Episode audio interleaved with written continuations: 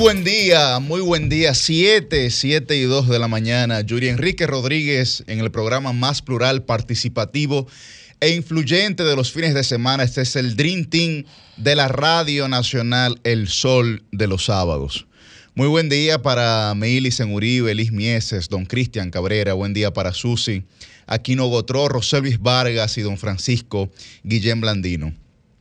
Hoy es sábado 13 de mayo. El año avanza y busca su meridiano. Recuerden que pueden escucharnos a través de nuestras diversas frecuencias, 106.5 FM para Higüey y el Gran Santo Domingo, la 92.1 FM para todo el Cibao, la 94.7 FM para el sur y el este y la 88.5 FM para Samaná. Además, estamos a través de todas las plataformas de RCC Media a través de nuestro canal de YouTube, a través de solfm.com y como siempre a través de Telefuturo, canal 23. Muy buen día, Roselvis. Buenos días, compañeros. Eh, bueno, buenos días también a la gente que está desde ya con nosotros eh, y bueno, la gente también que está a través de las plataformas digitales. Madrugando temprano, señores, en este sábado, nosotros al pie del cañón. Bueno, como siempre, ¿no? No nos queda de otra. De otra. Buen día, pueblo dominicano, un pueblo digno y trabajador que se levanta tempranito, a veces a trabajar, otras a escuchar esta propuesta semanal del Sol de los Sábados, el Dream Team de la radio. Tal como ustedes han dicho, esta ha sido una semana, Yuri, buena, buena, buena. Una semana muy activa, pero hemos tenido temas de toda índole. Sí, yo creo también que uno lo siente más así. Ustedes saben que hay hechos, por ejemplo, que se dan en diferentes conglomerados sociales y cuando se dan, qué sé yo, en los de muy abajo, bueno, pues uno lo comenta, no sé qué, pero cuando hay cosas que afectan a, personalidades que todos conocemos, no sé por qué no lo sienten más. A uno le pasa de repente, hay gente que te ve, Millicent o Yuri o, a cualquiera de nosotros aquí en el equipo, que te ve en las redes sociales, te ve en televisión y te siente como que te conoce, te toma un aprecio. Yo creo que eso hace que cuando uno ve ciertos hechos en personalidades reconocidas, uno lo sienta eh, como muy propios, como que no es lo mismo cuando tú lo comentas o lo analizas sobre terceros muy, muy lejanos, ¿no? Por mucho que sean problemáticas sociales que, que nos afecten siempre, indistintamente del conglomerado social. Así es. Bueno, eh, bien como tú, como tú Los hechos de corrupción, los hechos de violencia de género, cuáles sean. Cuando es con personalidades conocidas, como que es más, ¿verdad? Como que... Eh, la eh, incidencia. Como que se siente más. la presencia. Sí, sí, sí, sí, Bueno, claro, porque hay mayor visibilidad, ¿no? Que es precisamente la, veces, la, gente a veces no comprende la importancia de la visibilidad, ¿no? Y que por eso muchas veces cuando uno habla de la mm. defensa de derechos, por ejemplo, de las personas, de las mujeres, de los niños, etcétera, uno de los factores claves en los diagnósticos de políticas públicas es precisamente cómo trabajar de cara a generar una mayor visibilidad de colectivos o sectores marginados. Entonces, uno entiende que hay, digamos, una mayor presencia por parte de esas eh, figuras que tú bien señalas, Roselvis, sin importar en cualquier que sea el caso que está sonando, digamos, pero esa mayor presencia se debe porque esa persona cuenta con visibilidad. Yo, yo creo cuenta que con, sí, Cuenta con, el factor esencial, digamos, eh, que, requiere, que requiere un hecho o un acto para que la sociedad primero se dé por enterado y luego, como siempre, se haga un juicio de valor.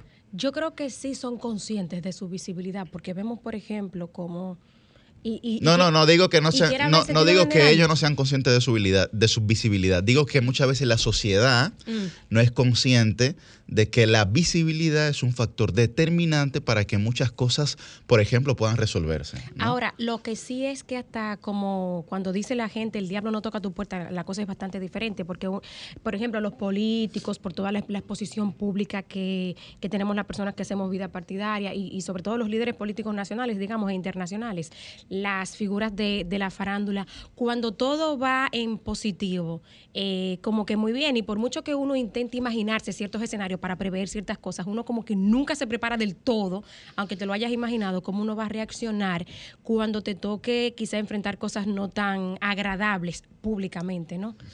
Claro. Bueno, sí, pero, pero ahí, ahí lo que veo es, como tú muy bien señalas, eh, Roselvis, que cuando una persona es famosa y comete un acto, por ejemplo, eh, que riñe con la ley, sí. ¿no? cuando una persona es una persona que la sociedad tiene conocimiento de esa persona, eh, pues evidentemente lo que se lleva primero es un show mediático mucho más rápido, ¿no? Sí, claro. Pero también eh, lo, que, lo que le muestra a todos los que observan es que evidentemente hay una necesidad en la sociedad de que esa visibilidad ocurra. Porque, por ejemplo, cuando nosotros hablamos aquí de que de hechos, digamos, delictivos o de corrupción, cuando se trata de funcionarios públicos, o cuando hablamos aquí de hechos de violencia de género, son hechos que ocurren a diario Totalmente. sí, a diario, sí, ¿no? O sea, ocurren muchas veces en la cotidianidad del ser humano, ocurren muchas veces en la cotidianidad del dominicano, por así decirlo.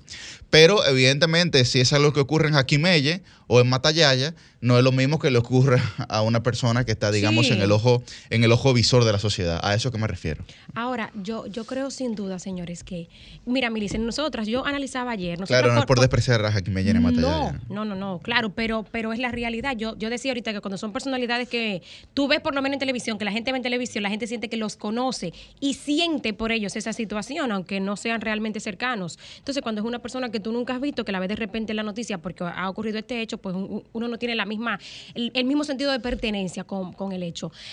Milicen, nosotras, y hablo contigo por, por, por ser mujer, pero Yuri también sé que tiene mucha sensibilidad con este tema y la gente que nos escucha, muchos de los que nos escuchan. Nosotros hablamos mucho de lo difícil que es para las mujeres, y, y ahora vamos a un tema específico, si me permiten, reconocerse víctimas de violencia de género. Y, y wow, o sea, eh, eh, realmente es mucho más de lo que uno lo dice, porque aún incluso cuando tú lo ves en personas preparadas, en personas incluso que hasta hablan de este tema, cuando están frente al asunto, eh, ya vemos que no es pura teoría, que realmente en la vida real, en la vida de cada uno, es difícil aún para las personas más preparadas y hasta para los que hayan tratado más este tipo de casos públicamente, para las mujeres es difícil reconocerse eh, eh, víctimas por todo lo que implica, bueno, la revictimización, sobre todo en el caso de las personalidades públicas.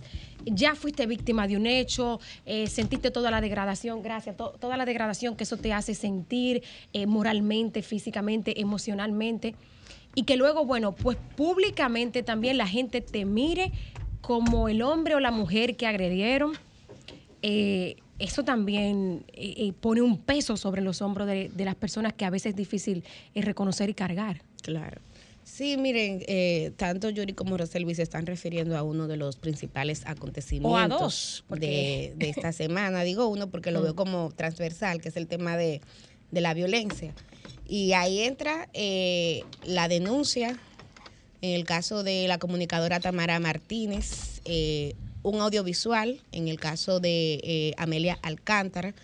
Eh, pero también hay otros hechos que tienen que ver con Sí, violencia, que fue, por claro. ejemplo, eh, el informe del Ministerio de Educación que habla, señores, de cómo en el sistema educativo 1154. dominicano, exactamente, Hablar de eso en mi 1100 comentario, eh. 1154 eh, estudiantes embarazadas. Sí, tú esas son, esas son ese las, tema. Hay esas que son las jóvenes que están escolarizadas, porque hay muchas chicas Exacto. también que están fuera de la escuela, que es un tema, lo hablaré en mi comentario, pero es un tema, es un factor que creo que hay que tomar en cuenta. No, y habrá que hay ver muchas chicas que están fuera de la escolaridad cuántas de que esas, también están embarazadas. después que quedan embarazadas se mantienen La- en, claro. en el plantel. ¿no? ¿Cuántas desertan? Así es, sí. Bueno, eh, el, em- el- el embarazo adolescente en el caso de las mujeres es la primera causa de deserción, De deserción, escolar. así es, escolar, sí, entonces ya, ya ustedes pueden Aquí en el saber. país. Sí, así es, sí. Pero eh, volviendo al tema de, de las comunicadoras, dar la información de que eh, ayer efectivamente el Ministerio Público arrestó a las parejas de estas dos eh, comunicadoras. Eh, fueron trasladados al Palacio de Justicia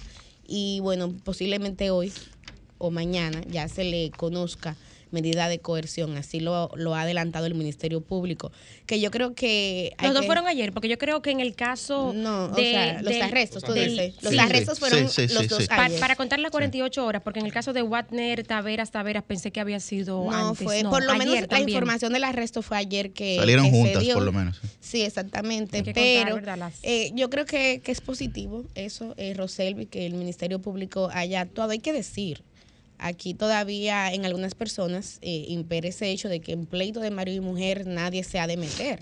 O sea, la violencia, señoras, señores, es de orden público. Y el Ministerio Público tiene facultad de actuar hasta por oficio en los casos de violencia. Así que independientemente, y, y todos y todas vimos el audiovisual donde Amelia Alcántara decía que no, que ella no se reconocía, no se asumía como víctima. Y yo quiero hablar un poquito de eso en mi comentario de hoy, pero sí puedo ir adelantando y voy en la misma línea que tú, Roselvis, que hay que entender por qué muchas mujeres no se quieren reconocer como víctimas de violencia, no quieren, no pueden. Es Hay que poner la conversación, Millicent. Por toda Ah. la revictimización que implica. Yo recuerdo un caso de una eh, señora que denunció que había sido víctima de acoso sexual en su ambiente laboral. Y nuestros colegas de los medios de comunicación lo que hicieron fue entrar al perfil de esa señora, buscar fotos de ella, comenzar a publicar y un poco a insinuar, bueno, pero mira, es que mira la forma en que ella se viste, es que mira que se pinta los labios de rojo, a ver que- si eso tiene algo que ver. Entonces, hay muchas mujeres que huyen a eso porque realmente eh, el tema de la revictimización es lamentable en este país. Pero, pero, Millicent, pero con la niña Esmeralda Richies Ay, de, sí. de Higüey, el- lo, lo que estaban buscando era fotos de Nadie ella diciendo, nada, diciendo que, pero la niña, que la fotos. niña era una provocadora y tal. Pero van acá, o sea, cuando tú llegas a ese punto eh, de entender que una menor de edad de 16, 17 años es la responsable de que la violen, Mira. o sea, ella es la responsable de que abusen de ella. ¿Por qué? de que otro Pero por- abuse, ¿no? Porque pero- otro es el, pero claro, pero claro, pero ven acá, ¿Mm? o sea, yo creo que, que la incapacidad o, la, o la ausencia de capacidad que hay en mucha gente aquí, me refiero, en este país, de entender por qué las cosas ocurren. Óyeme, los patrones conductuales son previsibles, Claro. son predecibles, los patrones conductuales. Tú sabes lo, lo- Y son mucho conductas que, aprendidas. Que, que Estados Unidos ha avanzado en temas de persecución de delitos en base a eso, a que hay patrones conductuales que se Claro. pueden Mira. eh, prevenir. Claro. Mira. Ve- Veámonos en otro asunto, por ejemplo, para extrapolarlo. ¿Cómo puede ser posible, por ejemplo, que, o sea, tenemos tan poco nivel de razonamiento que ante una discusión por un parqueo o ante una discusión con un individuo en un semáforo para decirle que no te limpie el cristal, eso termina en un hecho de agresión, para que tú veas el poco nivel de razonamiento. Entonces, es lo mismo cuando un hombre, eh, por ver una mujer vestida de tal o cual manera, le, le dice improperios, cosa que él considera o, o va más allá, se, se atreve a otras cosas. Es por el poco nivel quizá de autocontrol que tenemos los hombres y las mujeres, quiero decir, porque pasa en ambos géneros. Eh, pero es lo mismo, yo creo que se Pero es trata la de un ausencia- tema de la ausencia- educación, de control, La de ausencia de orden, claro, y de educación. Y, y de respeto. Y de respeto, Sí. claro, en nuestra sociedad. Y el tema de la violencia no es solamente un poco nivel de razonamiento, porque aquí hay personas a nivel de posgrado y que son capaces de desgraciarse la vida en un minuto por por lo tú hablabas del tema de- del parqueo Cuando por un digo pequeño formación, choque. o sea cuan- no, no es un cuando tema digo de, de- formación, no me refiero a la académica necesariamente, porque el tema de la violencia quizás es precisamente por temas de, de- de formación, eh, de, de tu conducta, ¿entiendes? De, de tu comportamiento también. Sí. Gente que quizás no se ha tratado la- el tema de la impulsividad y la ira. Gente muy académica, eh, muy formada académicamente que no tiene control sobre su ira, no tiene formación sobre el control de la ira y la conducta. Miren, a propósito de eso, eh, tú señalas Roseli, el caso de un parqueo, tú señalas eh, situaciones que se dan Sí. a, a diario, cotidianidad. Cotidianidad, claro. Eh, y yo creo que uno de los temas esenciales es el tema del respeto a lo ajeno. No estoy hablando de una gente que agarre y le coja esa tablet a, a, a Millicent y se vaya por ahí. No, no, no. Es que, por ejemplo, un hecho común, algo que se da. eh, yo llego a una zona, veo que un parqueo es privado o que está enumerado Mm. eh, y pertenece a un apartamento o a una torre de apartamento. Claro. Ah, pa- parquéate ahí, olvídate de eso. Que el dueño que se eso aguante genera, eso genera una gente que venga cansado de un trabajo, un médico, por ejemplo, que venga de una jornada de 24 horas eh, consecutivas de trabajo. Llega a su casa, que lo que quiere es descansar. Ah, No, su ahora capacidad de esperar- raciocinio está disminuida ahora en ese esperar momento. vecino- Estoy hablando de un médico que Claro. se supone que Me acuerdo del carpintero de la Romana. más tiempo, un brain Metida en una Sí. universidad, recibiendo, eh, y Ujú. que quizás te puede ser psiquiatra o psicólogo, ¿eh? Ujú. Ah, no, no, no. Eh, puede verse afectado porque sencillamente las condiciones que bordean eso están ahí en ese sentido. Ujú. Que es, muy, que es un caso muy distinto en la mayoría de las escenas que se presentan al tema de la violencia en casa, el tema de la violencia intrafamiliar, que ya tiene otras connotaciones, que ya hay un tema de convivencia, que hay un tema de incluso discusión sobre quién tiene el predominio en un hogar, el tema económico. Ajá. Hay una serie de factores que son Ujú. un poco distintos a lo que puede presentarse en la calle, pero indiscutiblemente hay una sociedad hoy que, que no conoce límites sencillamente. y Así que, es. que dice, no, no, no, Así es. eh, resuelve ahí y el que venga atrás que arreno. No, Así es, espérate, así que es. te pone una música a todo lo que da y hay un vecino que Ay, necesita sí. descansar y que, y que bien. Entonces, el que tiene la posibilidad, digamos, según su criterio, ¿verdad? De equiparar o de, de cobrársela o de nivelar lo que está sucediendo, ¿qué va a hacer? Bueno, es que tiene un parqueo, coge un vaina, un detornillador y le raya el vehículo al otro. O Ya, le picha, o le o le par- picha las cuatro gomas. o le parquea el, la bar, el carro le- o le atrás, el ahí lo bloquea. porque evidentemente, tú tienes la razón porque ese es tu parqueo. O sea, es, son esas cosas las que a fin de cuentas, donde nadie entiende que hay respeto por nada, que terminan luego en mucha desgracia. Claro. Y, ahí es que yo creo que hay que actuar. Hay Eh, que- cuando se habla de cultura de paz, yo creo que es en, ese, en esos elementos que se trabaja y que se supone. Bueno, pero es que esa, debe- esa cultura, esa, esa cultura de paz, eh, primero que todo, tiene un origen, Cristian. Y ese origen de la cultura de paz tiene que generarse en las aulas. Claro, eso, la es lo- eso es lo educación. primero, ¿no? Sí. O sea, recuerdo que hubo un intento por parte del Ministerio de Educación alrededor del año 2015-2016 que se llevaron esos encuentros de cultura de paz. Ese programa está montado en el Ministerio de Educación. Solamente hay que ejecutarlo, solamente hay que aplicarlo. mío. Pero en el caso, digamos, del raciocinio del dominicano, nosotros hablábamos aquí eh, hace varios sábados de que nosotros no, no tenemos ni siquiera un perfil del ciudadano. ¿no? definido, ni qué visión nosotros queremos tener a futuro por parte de la cultura ciudadana de nuestra sociedad. Porque, mire, si usted le deja eso al libre albedrío, como bien señala Cristian, el cerebro humano tiene un 70% de emotividad, Sí, un emociones. 30% de raciocinio y un 10% reptil, un 10% animal. Entonces, esta, esta es una sociedad, la sociedad dominicana, que ha pasado de ser una sociedad agresiva, de tener comportamientos y, y- y- y raciocinios agresivos, a ser una sociedad violenta. ¿No? O sea, hemos Sí. pasado, digamos, del convencimiento a la persuasión. ¿Qué quiere decir eso? El convencimiento usted eh, no actúa, pero en la persuasión ya usted está ejecutando, definitivamente, ¿no? Mire- y hemos pasado de una cosa a la otra, de un tiempo para acá, que creo que no se le ha prestado la suficiente eh, atención. Eso, como bien señala Cristian, y como tú decías, Roselvis, para mí es eh, ausencia de orden. Ausencia de orden. Porque la gente aquí sale, da el pecado y bueno, vamos a ver cómo resolvemos. Y que pase lo que tenga que pasar, tú sabes. Eh, pero Dispuesto a todo, como se dice. dispuesto a todo, así es. ausencia de orden y, y perdón Roselvis y también a nuestro querido amigo Francisco Guillén Blandino que se acaba de integrar, pero solamente para conectar muy brevemente con esta idea de Yuri, que yo creo que también es un tema de ausencia de consecuencias. Bueno, el- Porque- el- la ausencia de orden es precisamente... Sí, porque eh, La no, porque ausencia de un régimen de porque tú consecuencias. puedes decir, tú puedes decir, bueno, pero hay reglas. Eh, hay reglas, algunas elementales. Por ejemplo, que tú no te puedes pasar un semáforo en rojo.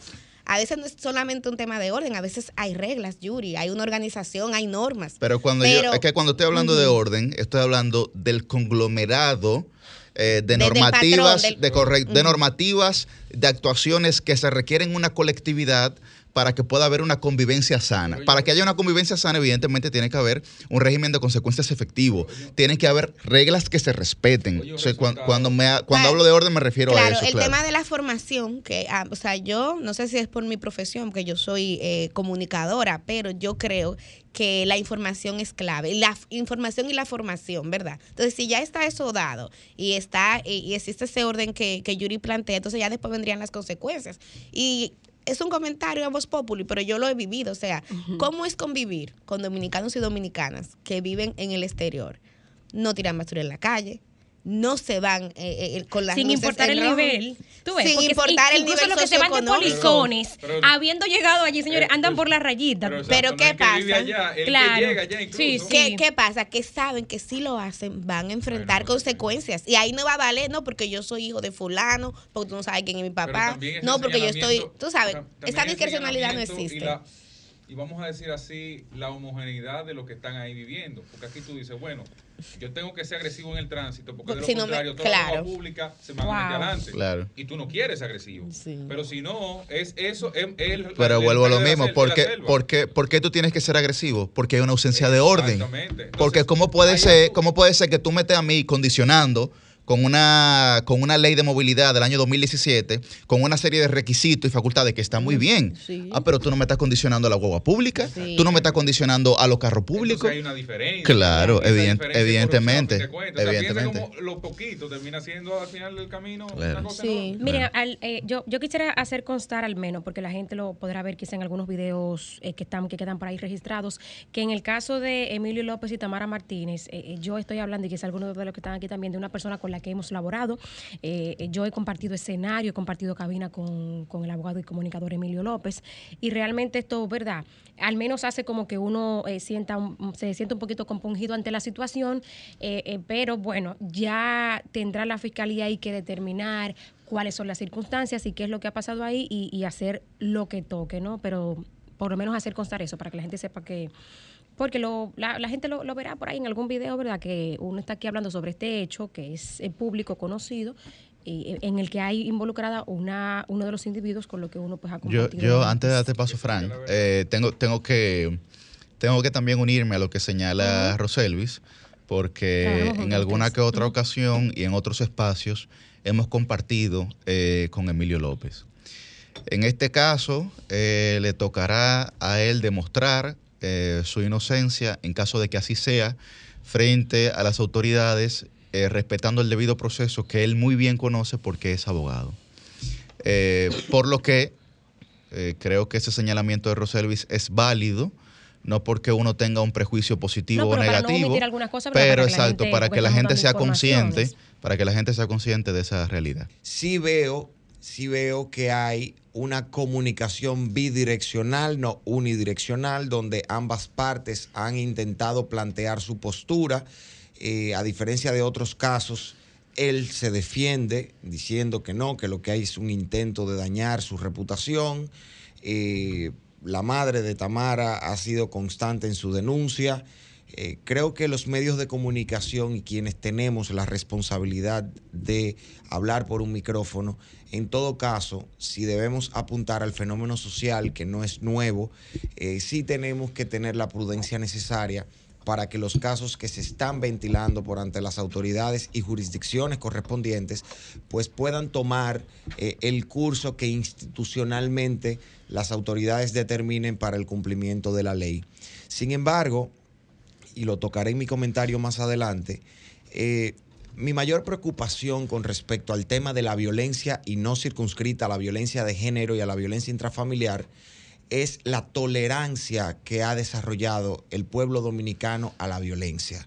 Estamos siendo muy... into- Una muy- incapacidad de asombro, ¿no? Es- Ya, ya, ya nadie Estamos- se asombra de nada. Estamos siendo muy tolerantes frente a la a todo tipo de violencia y estamos siendo muy intolerantes con respecto a las actuaciones y al comportamiento de los demás que desencadenan actitudes violentas por quienes se encuentran o se sienten vulnerados por una determinada conducta de otra persona.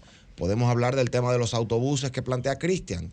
Bueno, eh, si le doy paso a los autobuses, se me van a meter todos y los carros públicos y los motores. Yo también tengo que adoptar una actitud más proactiva o más agresiva o ser más eh, defensivo con respecto a la posición que tengo en un determinado espacio de tránsito, eh, porque si no, no voy a llegar nunca a mi destino. Bueno, esa es la posición natural y es lógico, pero en un momento tenemos que preguntarnos quién va a empezar a ceder, quién va a empezar a poner la primera piedra para que podamos construir una sociedad más, más justa, más equitativa y más pacífica. Luego vamos a abordar otros tipos de violencia, señores. Lo de La Vega. Ahí la primera piedra. Ay, eso mira, es otro elemento Ha de, importante. ponerse, ha de poner el Estado. Debe ponerle a las Porque autoridades. La Estoy- primera piedra sí. que es necesario poner es la sanción. O sea, el Claro. que se fue en rojo pues tiene una multa. Por eso yo hablaba de El consecuencias. Claro. Aquí, el- aquí uno tiene el tema con los motoristas, por ejemplo. No, no, no. Que hay, Eso- que pero- son ellos las principales víctimas. O sea, Ellos mismos, o sea, claro. ellos, Hay que protegerlo. ellos se, se tienes que cuidarlos Hay que a ellos. protegerlos a los motoristas. Qué barbaridad. Eh, va, se meten por ahí, que sí o que ayer. Pero como que la nariz de los DGC, por sí, Dios. Sí, sí, pero pues, se ponen todo ahí. Lo primero que ocupan es el paso peatonal. Correcto. Pues ya van pasando poco a poco, ya van pasando poco a poco. ahí, como las abejas cuando van acercándose al pana, así mismo. Todos ocupan el paso peatonal. Diablo, Perfecto. coño.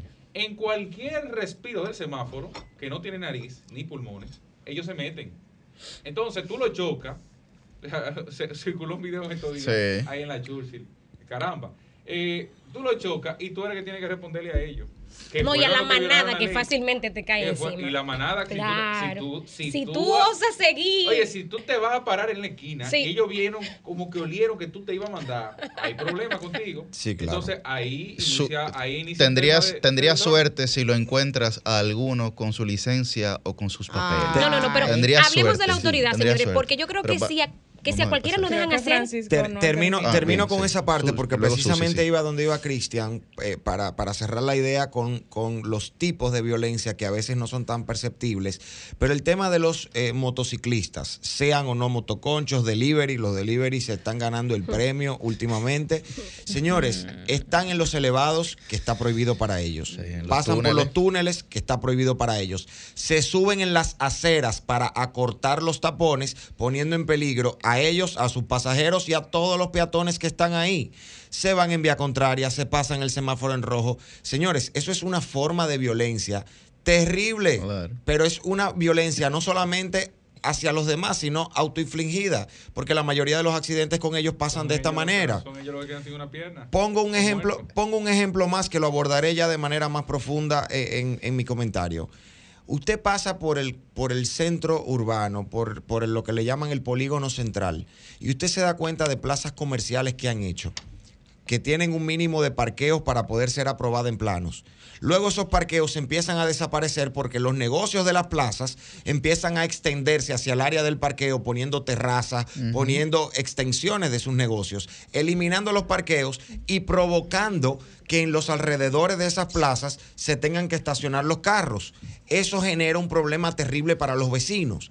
Pero luego aquí cerquita de la emisora tenemos, por ejemplo, un negocio que abre a las 8 de la mañana, 7 de la mañana, con locales comerciales u oficinas, cierran a las 6, 7 de la noche e inmediatamente prenden la cocina y empieza entonces la humareda con los puestos de comida que abren de noche hasta las 2, 3 de la mañana.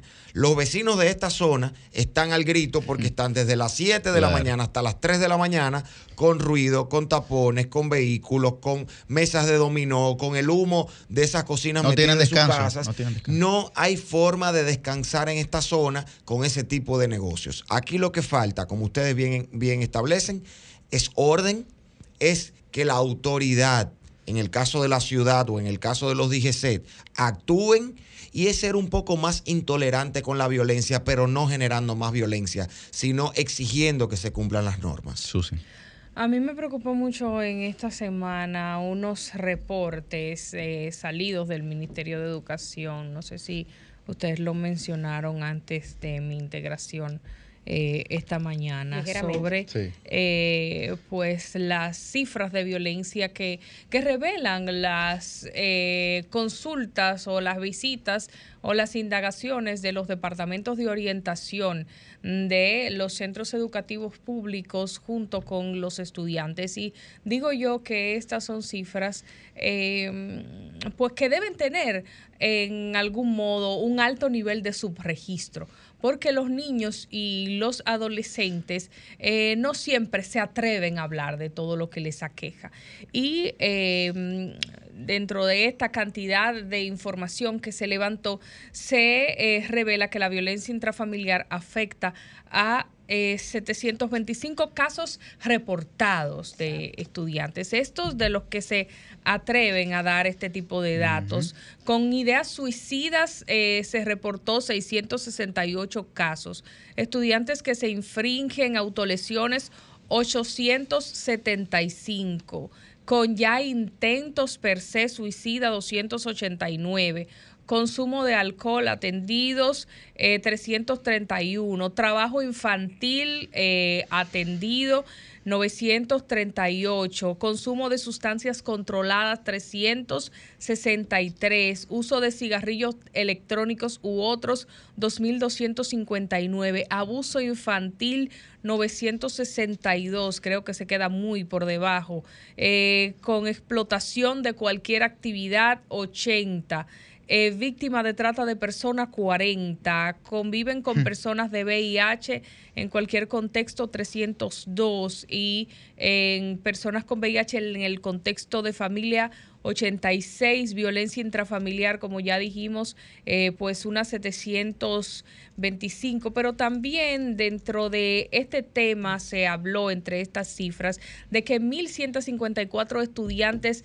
embarazadas son los que va de año en el, en el sistema escolar público y 112 han sido víctimas de violación. Ahí yo digo que hay un error. Veintitantas de, de Eh, porque, vaya, si son menores de edad, en todo caso debiéramos estar hablando de violación. Ahí no sé qué criterio se usó para dar esta cifra y eh, precisamente como señala Yuri 28 han sido fruto de incesto. Debe esto llamarnos a una profunda reflexión eh, en el Estado dominicano porque las escuelas no necesariamente son culpables de esta situación. Esta situación es un reflejo de cómo estamos en la sociedad. No es que la gente eh, o los niños o los adolescentes nos vamos automáticamente a convertir en otros seres humanos inmediatamente ingresamos al plantel escolar. El plantel escolar no necesariamente va a poder controlar lo que pasa fuera de allí, pero debe ser un termómetro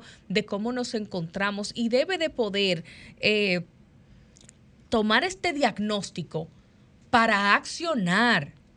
Porque si la familia no está funcionando de manera adecuada, el Estado debe de buscar alguna manera de proteger a estos menores y de sanarlos y de buscarle algún entorno saludable. Estudiantes que están en un entorno lleno de abuso no van a tener un mañana saludable, no van a tener una vida plena, no van a poder dar hijos que tengan una vida satisfactoria y que puedan seguir procreando seres humanos que vivan armoniosamente. Entonces, son cifras preocupantes, son cifras que entiendo que se quedan cortas y que nos hablan de cómo hemos normalizado la violencia y la violencia callada en nuestro país. Aquí se vive mucho abuso y mucho abuso en mutis, del cual nosotros nos hacemos eh, los oídos sordos y seguimos para adelante con una sonrisa falsa, mm. ignorando todo lo que pasa detrás de las puertas de, de las casas de los demás. Bueno, yo creo que, la situación de, nuestro país es apremiante. Creo que definitivamente tenemos que abocarnos a algún tipo de proceso que reestructure medianamente en el corto plazo el método de pensamiento de esta sociedad y el método de gestión de esta sociedad. y cuando hablo del método de gestión, evidentemente para poder aplicar orden tiene que ser por parte de las autoridades. Y eh, la ausencia de orden no es nueva, es algo, digamos, que con lo que venimos eh, lidiando desde hace bastante tiempo. Yo diría que desde el descubrimiento, o sea, está en la intríngulis, está en la idiosincrasia del dominicano. Entender, em, digamos, el factor de doble moral como un factor de cotidianidad, de que se le aplique la ley al otro, pero que a mí me den un chance.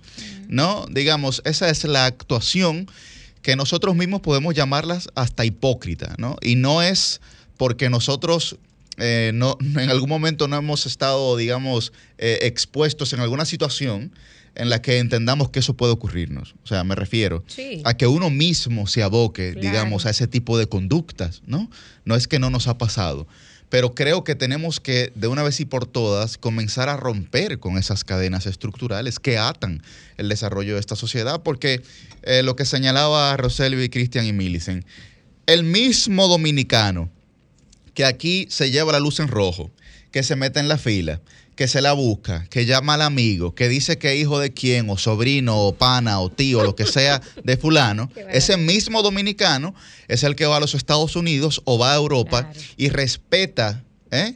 meridionalmente lo respeta, ¿eh? a rajatabla. ¿eh? a rajatabla respeta el régimen de consecuencias y respeta el orden. Entonces, miren, no cuando. No solo eso, Yuri, que es el mismo dominicano que va y dice: Este maldito gobierno corrupto, todos se lo roban, son unos ratreros.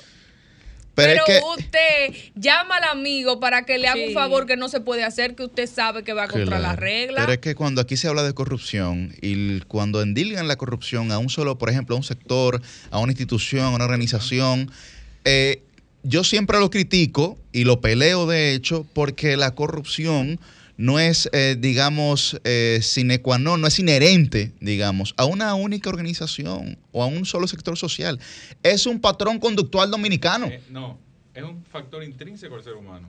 Bueno, sí, claro, el ser humano también, así es, así es. menores consecuencias en algunas zonas, en algunos países, en algunos territorios, ante algunas situaciones, pero es intrínseco al ser humano. Así es. Todos somos corruptos de entrada. Todos somos corruptos. Si no, cheque cuando usted tenga una fila y usted le dice al guardia, mire, ¿usted cree que usted pueda eh, ayudar? Que yo estoy, eh, que, que mi esposa está embarazada y está a punto de dar luz y ya está en el médico y de todo me tira el Diache, diablo, pero que es habladuría maga. Pero lo primero que la cotorra principal, un aquí es esa. Ah, mire, póngame la multa si usted quiere, pero yo hice eso porque yo voy rápido al hospital. A si el amén, el subconsciente, dice, está bien, tranquilo, líder, vaya con Dios, eh, y no lo vuelva a hacer. Pero eso es en alguna medida de corrupción. O sea, aquí el tráfico de influencia, por ejemplo, lo que pasa es que hay una corrupción permitida y validada socialmente, que no tiene ninguna consecuencia. Normalizada, que- Que todo normalizada. el mundo está de acuerdo y que como que como sociedad, así como, como nos pusimos de acuerdo para el contrato social de Jean Rousseau, Sí. así mismo nos ponemos de acuerdo para eso. Mira, eh, si yo te llamo a ti, Cristian, eh, y tú eres, ¿qué? Eh, gerente financiero de una institución, ayúdame a que mi cheque salga más rápido. Es un trabajo es un trabajo que está hecho, que se hizo por las reglas, que está en una licitación, pero ayúdame a que salga más rápido, mándamelo a Contraloría antes, para ver si esa gente me apura el proceso. Pero no es, o sea, no es que está mal que, que, que, que, que te tenga que pagar tu cuarto, no, no, sino que tú haces uso de un recurso que tienes a tu mano y que la gente lo valide. Está bien, perfecto. O sea, ¿cuál, ¿qué sería lo normal? Bueno, que ese departamento financiero funcione de una manera tan óptima Sistematizado. que no sea Bueno, necesario claro. que tú tengas que llamar Claro. a fulano. Así para es. que, para que lo que tenía que salirte en 30 días, que ya va por el día 45, te lo paguen. Es eso. Así Entonces, ya la sociedad se ha, se ha envuelto en eso y no ha salido de ahí. Entonces ya valida eso como, Ah, Pero como algo normal. para mí eso es sumamente preocupante porque, por ejemplo, cuando uno sale a las calles, tú te das cuenta en las, las caras de las personas y en sus actuaciones, la ansiedad que le genera a un ciudadano tener que, tener que recorrer el polígono central, como bien señalaba Francisco. Porque el desorden que hay, en todo el sentido de la palabra, es una vaina que te abruma que te abruma. Entonces, cuando tú tienes una sociedad, eh, primero que está ansiosa y que está angustiada y que tiene una tremenda incertidumbre en el futuro, ¿cuál tú crees que puede ser la reacción de ese ciudadano si se ve en una situación apremiante? No va a ser racional, como señalaba Roselvi. No puede serlo. No puede serlo porque todos los factores que han incidido en ese ciudadano previo a que se dé la situación apremiante no son positivos. Pero a ver, No son que- positivos. Sin que eso parezca una justificación para lo que nos escuchan, ¿verdad? Que el, que el- No, no, no, no lo estoy justificando. No, no, Lo que pasa, que lo que pasa, no, no, no, no, es un diagnóstico. Lo que pasa es antes que de salir para su casa, no quiera salir a llevarle la cabeza a todo el que se encuentra por el medio. Que- por la no, lo que pasa es que tu actuación por- final. Por tu- la temperatura. No, no, no, no, no, no. Lo que pasa es que tu actuación final está condicionada por un proceso previo. Es como cuando tú vas a coger un examen. O sea, tú vas a pasar ese examen si tú previamente estudiaste. Si no, no lo va a pasar. O sea, es difícil, ¿tú entiendes? Pero ahí yo vuelvo con Sí, lo que sí, con sí. lo que decía Cristian de poner la primera piedra. Bueno, eso lo decía yo, lo que respondió Cristian a eso, diciendo, bueno, la primera piedra la tiene que poner el Estado para empezar a construir una sociedad que pueda vivir en convivencia, que pueda, digamos, vivir en convivencia pacífica, ¿verdad?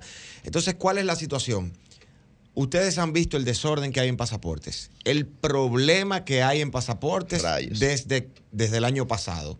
No ha, no ha valido cambio de director general, no ha valido licitación, no ha valido nada. En pasaportes hay un tremendo desorden y la gente está pasando el Niágara en bicicleta para obtener un documento personal que ya estaba sistematizado. Ahora pregunto yo, si cualquiera de nosotros tuviese la necesidad de ir a buscar un pasaporte sabiendo que nos vamos a enfrentar con ese caos que hay en esa institución. Tú vas predispuesto. ¿eh? Va- no, la pregunta es, si tú eres amigo del director o del subdirector, no, que no, no, llamar. no, ¿lo vas a llamar o no lo vas a llamar para tú evitarte pasar ese problema? Ahora, Para hacer lo que Sí. se supone normal. ahora, si en pasaportes estuviese funcionando de manera sistematizada el sistema de citas y de usted llegar y de usted depositar, tomar huellas y retirar su documento, usted tendría que llamar a alguien. No. Entonces, ese es el problema. Yo vi al DGCET dándole un chance al otro. Entonces, yo me voy a inventar algo para la- que me lo dé a mí. tengo la posibilidad de que me lo den a mí. El ayuntamiento no está resolviendo el problema del caos que hay en la ciudad con respecto al incumplimiento de las normas de la ciudad. Bueno, si no hay autoridad, entonces yo también las voy a incumplir porque han sido tolerantes con el vecino, porque han sido tolerantes con el negocio al frente. Claro. Pero yo también me voy a preparar porque ante el incumplimiento del otro, yo tengo que salvarme de manera individual.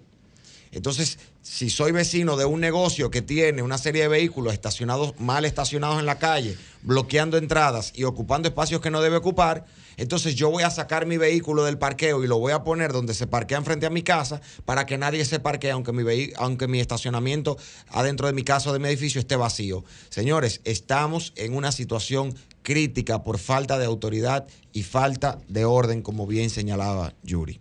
Yo finalmente, eh, para pasar al siguiente tema, con, e- con eso creo que se refleja inclusive hasta en el autoestima del ciudadano de la capital, por lo menos, de que está decepcionado de su ciudad. Decepcionado de su ciudad. Porque cuando tú, como ciudadano, y respetas las normas, es precisamente porque tu ciudad, que debería ser tu buque insignia, eh, tú le respetas. Tú le respetas, no te importa. No te importa porque ya está tan normalizado este desorden que al final tú dices, bueno, está bien, eh, eh, si se lo llevaron 200, ¿qué será que yo me lo lleve? Eso No no, soy no yo que pasa lo voy a nada. arreglar. No, y no, no pasa nada. Una gaviota no hace verano. Exactamente. Bueno, para, para yo, sin duda, yo sé que hay, no creo, no, yo sé que hay muchísimas cosas por, por corregir. Yo ponía ahorita por eh, el, ejemplo de, los DGCETs, cómo en sus propias narices lleva haciendo el trabajo en la intersección de tal y, y cual calle les pasa los, los motociclistas, eh, se, se llevan el semáforo. O sea, es una locura. Yo creo que, que por ahí hay mucho que hacer, eh, cómo la propia autoridad no aplica la ley con todo el mundo como tiene que, que hacerlo. Aquí hay un montón de cosas que corregir, sin duda, pero por lo menos en el caso de la ciudad, Yuri, per se, tú que refieres ese, ese último aspecto. Hay muchas cosas de las cuales eh, la- el ciudadano de Santo Domingo tiene por qué estar orgulloso, por qué sentirse cómodo. Hay otras tantas ¿Cómo que qué? sí hay que corregir La resiliencia. los las decenas de O sea, parques, por ejemplo, que ha Wow, readecuado la alcaldía del Distrito Nacional, cuando tú te vas al malecón y tú tienes dónde caminar, cuando tú te vas al Mirador Sur y ves las condiciones en las que está el mirador. O sea, hay un montón de cosas, ¿tú entiendes? Sí, Ciertamente, no digo con eso. Vamos, que conste, que fue lo primero que dijo. O sea, empezando por la DGCET, y yo lo decía la semana pasada con el tema de los limpiavidrios. Aquí hay una resolución del Consejo de Regidores del año 2017 que no se está aplicando, por ejemplo, que manda a recoger los limpiavidrios. Yo no sé si se la tienen guardada en el bolsillo de atrás. El Consejo de Regidores que no pide que se aplique y la propia alcaldía, por ejemplo, espacio público de la alcaldía, la DGC, que ya lo acabo de decir, lo dije la semana pasada, con el tema de la seguridad vial. Y la seguridad vial incluye que no haya gente agrediéndote cuando tú te, pases, cuando tú te pares en una intercepción. Vamos, que quede claro, pero no vamos a decir que el, el habitante, el ciudadano de la capital se siente completamente decepcionado porque ciertamente cuando yo me voy al mirador a caminar, o sea, qué bello, qué feliz yo me siento cuando yo puedo eh, eh, desmontarme en el malecón a caminar, por ejemplo, o sea, sí hay sus cosas. Roselvi, No, ¿tú, sabes cuáles, ¿tú sabes cuáles son los funcionarios eh, de la administración pública y los funcionarios electos más populares? A ver. Los que dejan que la gente haga lo que le dé la gana. Esos son los más populares. los que ponen orden y régimen caen mal. Y por eso es difícil que funcionarios electos, y no estoy hablando en nadie en particular, de nadie en particular. sí, el costo social. Estoy No, hablando no, en, no, general. no mucha gente quiere es asumir el costo difícil social que quienes están iniciando o trillando una carrera política, que no están en el ocaso de su carrera, sino que están en la cúspide o llegando a ella, apliquen políticas públicas y tomen decisiones que son odiosas, porque eso genera inmediatamente aprensión por parte de la gente. Por eso es tan difícil lograr que el Estado ejerza su autoridad cuando lo dirigen personas que tienen un interés político de seguir posicionándose en el, en el pensamiento de la gente de manera favorable. Aquí todos los políticos quieren eso, señores, y todos hacen cosas buenas, porque tampoco seamos tan cuenta- extremistas. Sin darse cuenta que asumir el costo político en el corto plazo no será algo positivo para sus carreras, pero en el mediano y largo plazo sí. Claro. Lo bueno, lo bueno de que haya tantos jóvenes ahora que estemos interesados en política y avanzando en nuestras carreras políticas, es que hay muchos que estamos dispuestos a asumir costos políticos, porque los resultados en el mediano y Ya largo plazo aún así nos seguirán beneficiando más adelante. Y en el sentido de que vamos a poder lograr, y cuando hablo de vamos, estoy hablando de una generación, no de un partido, no de una persona, de una generación que está dispuesta a generar los cambios que se tienen que hacer eh, para reorganizar un poco esto. Yo que es aspiro a muy que esos necesario. mismos Bien. jóvenes sean tan sensatos como yo, que reconociendo incluso cosas que hay que corregir en la gestión de gobierno, por ejemplo, eh, que yo apoyo y por la que yo trabajé, reconociendo eso, se reconozca que hay otras cosas buenas. Yo espero ese mismo nivel de sensatez. Bueno, en pero yo esta creo que, yo creo que ¿no? que ha ocurrido en este debate de hoy es que ninguno hemos, eh, hemos, hemos hecho alusión a partidos, ¿no? Ni hemos hecho alusión a ningún tipo de gestión gubernamental. Eh, creo que el debate ha primado sobre todo en entender que hay un factor estructural en la situación que nosotros estamos viviendo, porque sería una irresponsabilidad de Sí, nuestra pero ahora parte. se van a hacer los, los suecos con la insinuación de Francisco. No, pero No, no, no, pero no es que diga sueco. lo o que sea, diga, no- yo no- digo lo que digo. Bien, Bien. y vamos a Yo nada más De hablé de. Pero bueno, pasaporte. Ah, bueno, está a Vayan a de- renovar. Eh. A propósito de Cristian. fórmulas jóvenes y demás, eh, el gobierno anunció ayer Fórmulas jóvenes. eh, después de 14 meses, una oferta. Sí. Y nos va a regalar una galleta de soda por cada tanque lleno de combustible. ¿Cómo? Y sí, nos va a regalar Siempre ha sido de galleta dos en dos y de uno en porque ha uno, ¿eh? sido un peso, lo que le ha bajado la gasolina. Siempre regular ha sido de dos en dos y de 14 uno en uno. Y de más de, ¿Y por qué la galleta de de hasta soda? 30, el Porque la- equivalente. Pero una Eso es lo galleta que de cuesta soda una no galleta de cuesta soda. un peso, Cris. No, no, no, el equivalente cuando tú llenas un tanque, es una oferta, por la llenada del tanque te damos una galleta de soda, o un pan, o... No, es sumando el peso en cada galón. Exacto, 10 pesos, Claro. un tanque, 10 Ah, o sea, Claro, en claro. cada 12 pesos. Entonces, Claro. galleta de Un vehículo promedio lleva o- Sí, de de 10 10, galones. 12, Sí, un vehículo promedio. exacto, ya si de alto cilindraje a partir de 15, Exacto. 15 galones. Exactamente. 15 pesos. Entonces, eh, el gobierno Ah, le bajó como raro el ejemplo. regular. Le bajó dos pesos a la gasolina premium. eh, ahora estaría en 291 pesos. y Así es, sí. centavos, No recuerdo, creo que punto 3. Y 3 pesos al GLP, que ya tiene la segunda semana, eh, digamos que consecutiva. Pero hay uno que subió, hay uno que subió, ¿no? Eh, no sé, la Aptur será. El gas, No sé, el natural, ¿no? fijé, uno de los gases que subió. Eh, déjame chequear a ver cuál será. Qué raro sonó eso. Pues quizás es porque como es de menor consumo. El pero, gas que subió. eh, mientras tanto, ya parece que finalmente el gobierno se acordó de eso. Subió 5 pesos el gas natural. Eso es. 5 pesos El gas natural, así es, Uepa, 38,97. Ese estaba hasta hace poco, hasta hace poco en 28,97. Ujú. Eh, y duró así cerca de 7 años. Así es, sí, así. correcto. Eh, veamos ahora, veamos ahora cómo va la evolución del combustible. Queda la gasolina regular a 273,50 y queda el GLP a 141,60, que es uno de los más usados. Eh, a pesar de que ya había bajado más de 30 dólares el, el combustible, ahora que comienzan a bajar un peso, veamos, unos Bueno. tres pesos. veamos Bueno, durante se un, un año y tanto, mientras fue subiendo y subiendo, no se le subió aquí, se paró. Tú mismo dijiste cuando llegó a 297 la, la Que premium, llegar a 300. el, el galón premium, y durante todos los meses que se 300. mantuvo ahí, a pesar de que fue subiendo y subiendo, bueno, ahí sí estábamos bien, ¿no? El gobierno, el gobierno ahí. Sí, pero que tampoco hagan tanta. Tampoco que redujo hagan- de cobrar los impuestos. Ya, pero que tampoco hagan tanta fanfarria, ¿no? No, lo que se hace siempre cuando se baja la gasolina, informarlo los ¿Ustedes han leído a Dante? Sí. Ustedes saben cómo Dante. Sus cielos y sus infiernos, así es. Ustedes- Sus cielos y sus infiernos, así sí, es, claro. infierno. Ustedes saben cómo Dante Claro. describía el purgatorio. No lo saben. Descríbalo usted mismo. No, no, no, no. Dígalo, dígalo, don Abran- Fran. Abran el periódico por dos semanas y lo hablamos aquí de nuevo a principios de junio. Los lugares más recónditos del infierno están reservados para aquellos que, Así es. que se mantienen neutros. Neutros, así de, es. De dudas morales, algo así. Mm. No, pero esa memoria tuya está impecable. Sí, sí. Sí, sí. Dios bendiga a la juventud. Dios bendiga a la juventud. Qué barbaridad. Bueno, nosotros vamos a escuchar a los oyentes. Vamos a escuchar a los oyentes, sí.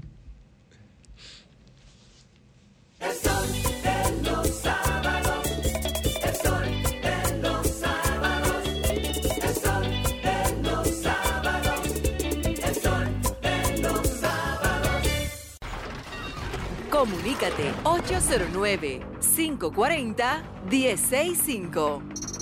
1-833-610-1065 desde los Estados Unidos. Sol 106.5, la más interactiva.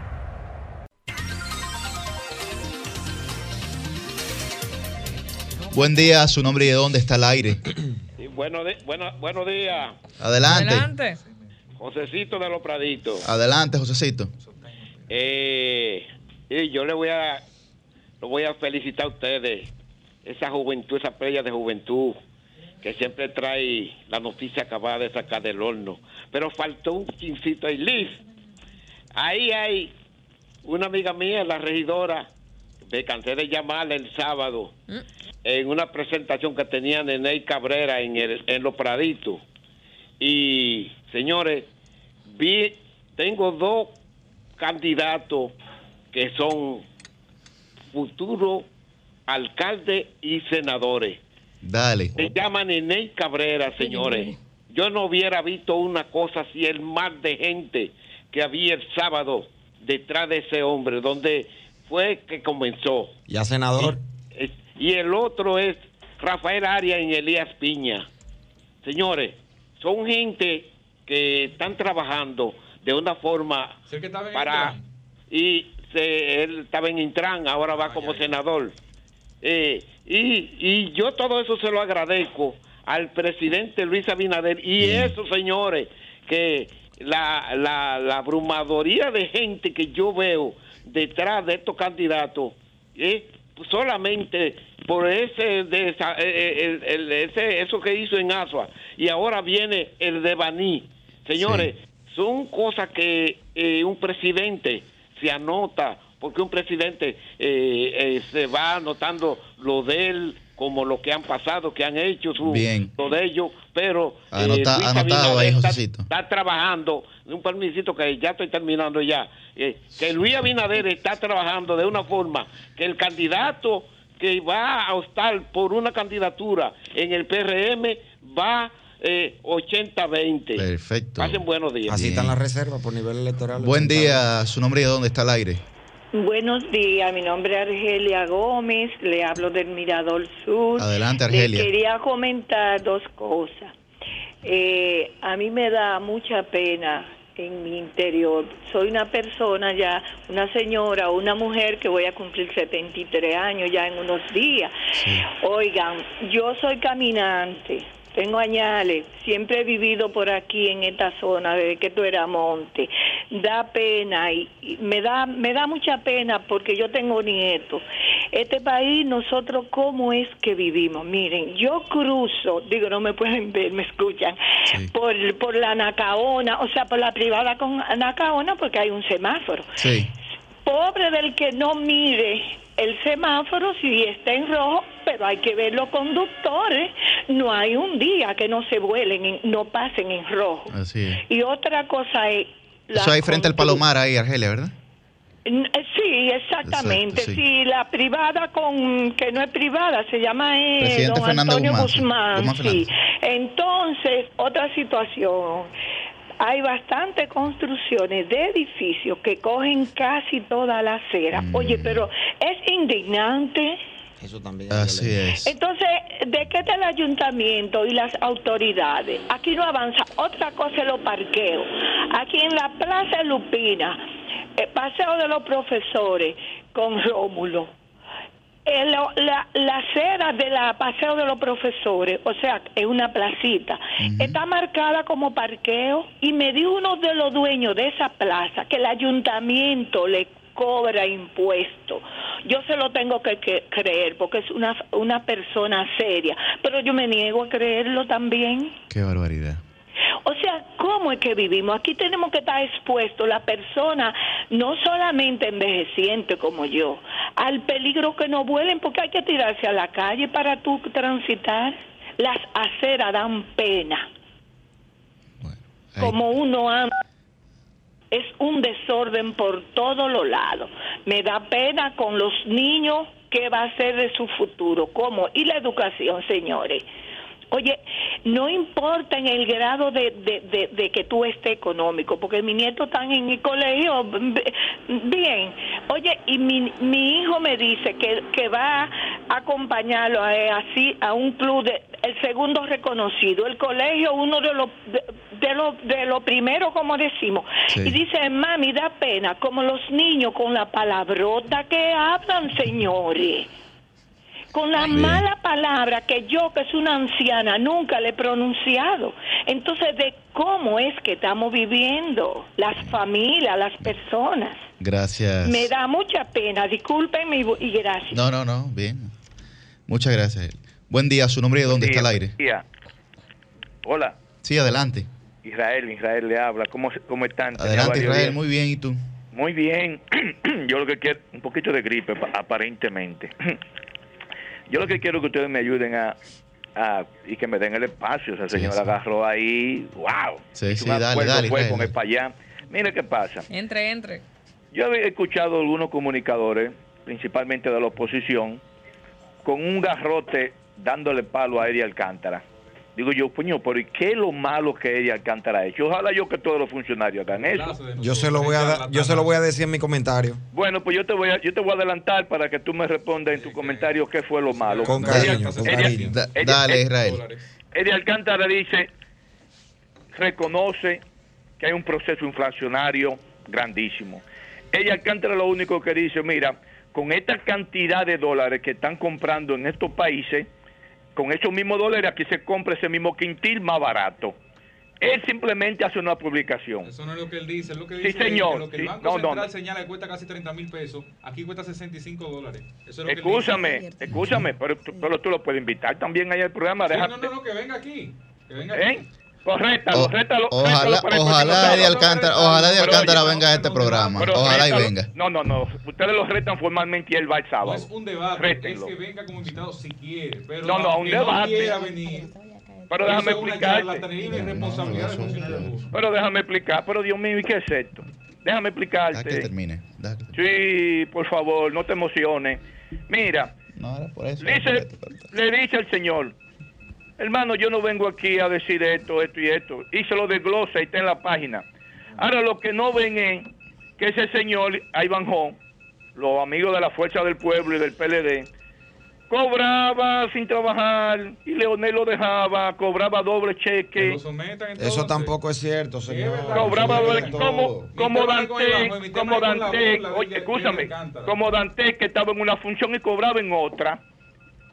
Entonces es mentira. Ahora, eh, rétame a, a Eddie ahí formalmente para el próximo sábado, para yo que hacer el contacto. Gra- gracias, gracias Israel.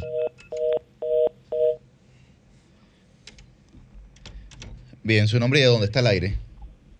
Sí, buenos días, buenos días. Adelante. Muchachos, ¿cómo están? Buen Bien. programa esta mañana. Bien, bien, bien, adelante.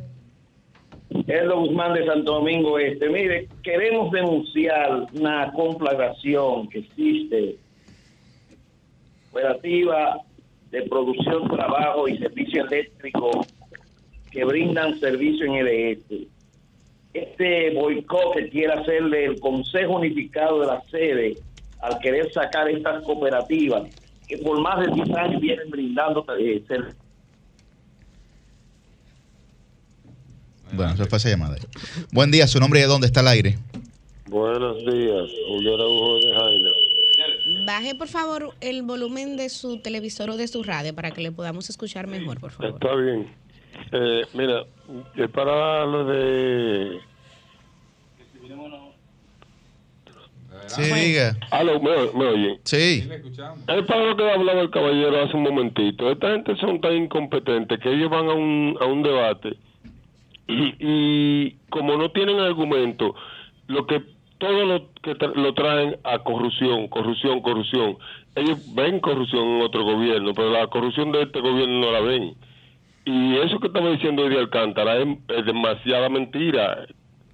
¿Por qué no, no dicen ellos que el sueldo de aquí es quizás un 15, un 20% del sueldo de, de los Estados Unidos? ¿Por qué no calculan eso? No Eddie Alcántara eso. se pasó, real. Pero, pero es una realidad, pero se pasó y no quieren entonces que le digan la verdad, porque ahora no se puede decir la verdad. Todo el que dice la verdad a este gobierno apoya la corrupción del gobierno pasado y eso no es así. Metan preso todo el que el que se robó, el que robó en el gobierno pasado, pero admitan que este gobierno está haciendo un reguero de disparate. Miren lo que está pasando en, en pasaporte y eso nada más es una muestra. Aquí esto es un desorden que no hay quien lo arregle y no quieren que le digan la verdad porque ahí es que está el grave problema, que no quiere que le digan la verdad. Bien. Ahí está su llamada. Vámonos con esta última llamada. Buen día, su nombre de dónde está el aire. Sí, buen día equipo. Bien, Bueno. adelante. Saluda a Merán de aquí, de los americanos. Adelante, Merán. Un abrazo, un abrazo al equipo. Mira, Igual, igual. hacerle un llamado a la, a, la, a la clase política, sobre todo a la oposición, que con ese comportamiento como incendiario que tienen, que cambien esa, esa forma y se vayan a los a los lugares, de, o sea, lo que tiene que ver con lo legal para que eh, no, se- o sea, que no se no se vea como que, que va a ser una campaña agresiva con el comportamiento, con como están exhibiendo hasta ahora. Eso es lo que yo le pido humildemente. Yo, lo, yo lo único, pena que, pena que son tiempos pretéritos y en retrospectiva esas cosas no ocurren, pero ni tenemos máquina del tiempo, pero yo lo único que hubiese pedido es que esa misma petición se hubiese hecho en el 2016, en el 2017, en el 2018, en el 2019. Porque la virulencia, mi hermano, mire, que mucha gente tuvo que aguantar en este país no fue fácil. Y que acusaran a cualquiera aquí, eso se convirtió en el día a día. Entonces, hubiese sido, interes- hubiese sido interesante. Vamos con una última. Buen día, su nombre de dónde. Buenos días, Adelante, Cristino Alejandro Canelo desde Santiago. adelante, Cristina. No, pues, En primer lugar, al amigo que llamó ahorita, justificando lo de Alcántara, aquí no se gana en dólares, aquí se gana en pesos y muy mal. Usted sabe lo que usted es decir, porque él come solo él. Él dice que se pueden comprar eh, con 73 dólares, 35 al, ci- al título, pero yo como lo menusa. Una libra de arroz que se la come solo. Una libra de carne de res que se la come solo. Una latica de pitiguá. Una latica de, de guandules. Él y muchos que defienden eso no tienen familia, son come solos, son rastreros. Buenos días. Cambio y fuera.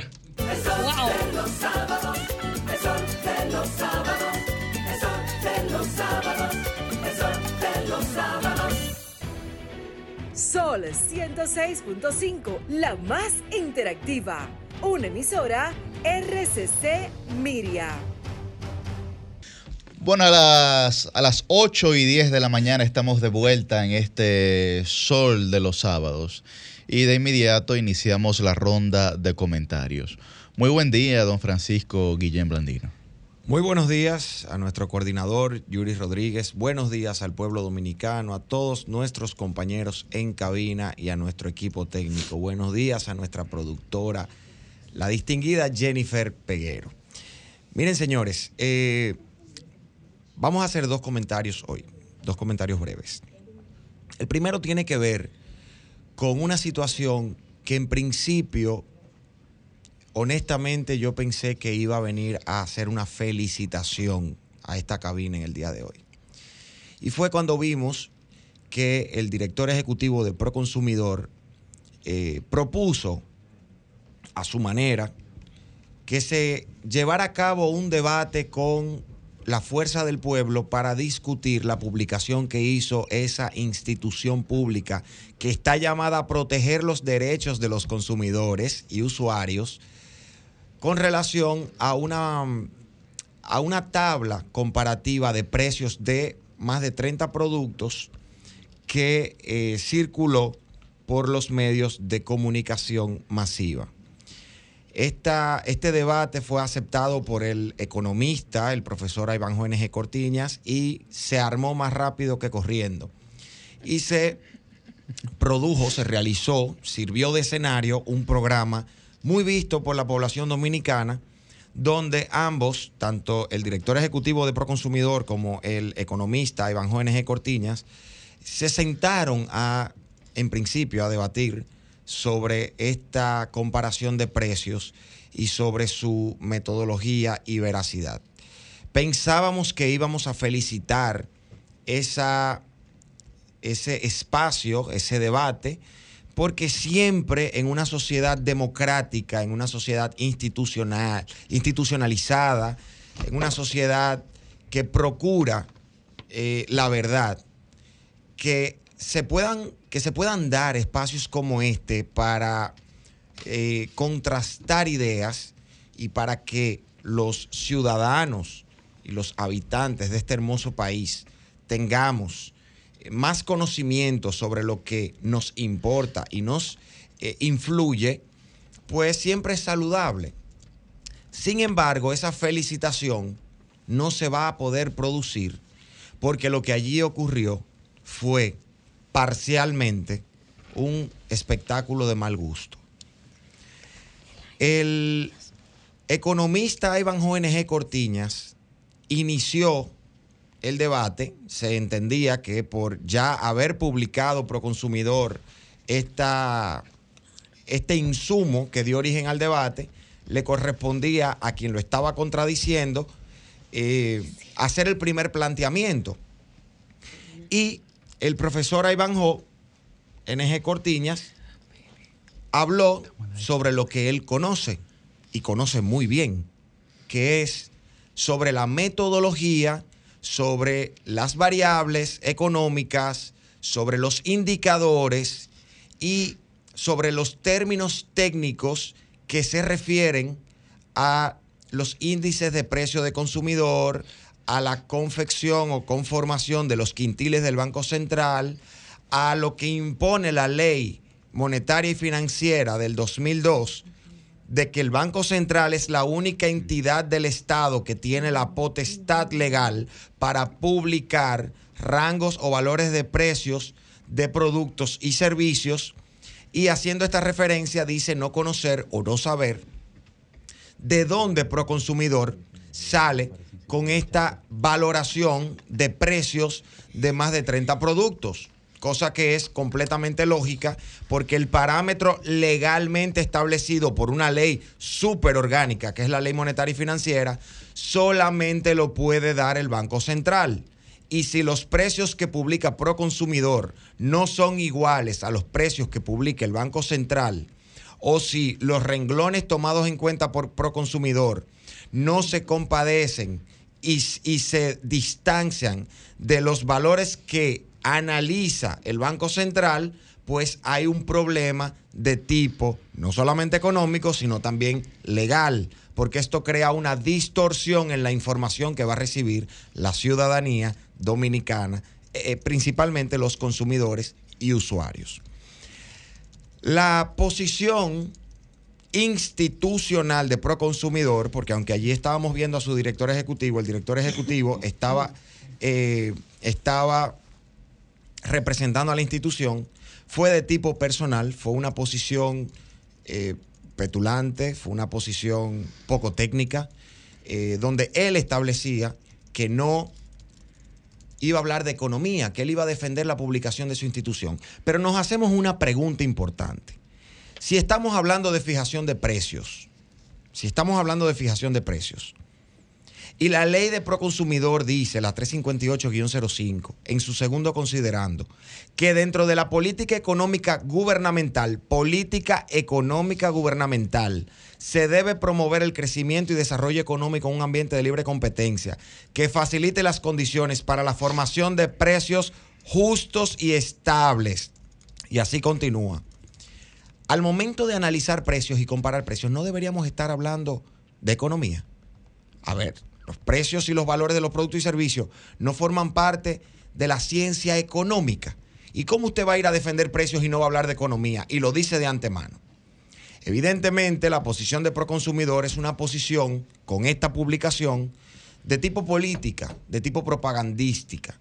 Y eso preocupa mucho porque la propia ley de Proconsumidor establece que el director ejecutivo no puede, lo establece en su artículo 30, formar parte de grupo o partido político alguno ni de las Fuerzas Armadas. ¿Y por qué la ley de Proconsumidor dice que el director ejecutivo no puede formar parte de grupo o eh, partido político alguno para evitar la politización de un órgano que está llamado a proteger a los consumidores y a los usuarios? No a ser utilizado como un instrumento de propaganda reeleccionista, que es lo que hace esta publicación. Porque cuando usted le ponen un un listado de precios de productos que no es el del Banco Central y usted inmediatamente le pone un apellido, una coletilla comparativa diciendo que estos productos están de la canasta básica alimentaria están más baratos que en los Estados Unidos o que en ciudades de los Estados Unidos, usted está haciendo una comparación tendente a influir en la psiquis del electorado. Y eso está prohibido por la ley. Proconsumidor tiene la obligación de orientar a los consumidores y a los usuarios sobre los precios, pero no puede de ninguna manera establecer parámetros adjetivos para eh, influir en el pensamiento de la gente, porque eso inmediatamente provoca que haya una tendencia política a partir de esa elaboración de precios, que por demás no sigue la metodología establecida por nuestra propia ley, que es la ley monetaria y financiera, para establecer o para determinar ese tipo de comparaciones. Por lo tanto, consideramos que lo que pudo haber sido un espacio muy provechoso para la institucionalidad democrática de nuestro país y que pudo haber sido un hecho sin precedentes para establecer o para eh, imponer una, un punto de inicio a la posibilidad de que las instituciones salgan a confirmar los datos que nos dan a los, a los ciudadanos, se convirtió en, una, en un espacio de violencia institucional en contra de quien va a contradecir los datos de una institución pública. Este comentario lo voy a tener que, que ya parar aquí porque el tiempo en, en los medios de comunicación es muy corto. Vamos a dejar el comentario siguiente sobre la violencia en la ciudad para la próxima semana, pero quisiera no irme sin reiterar que los espacios de debate tienen que ser espacios de intercambio de ideas, tienen que ser espacios que respeten reglas, tienen que ser espacios de alimentar a la población con conocimiento y con verdad. No se pueden convertir en paredones para ir a atacar a la moral de quien no está de acuerdo con lo que estamos diciendo. Cambio fuera.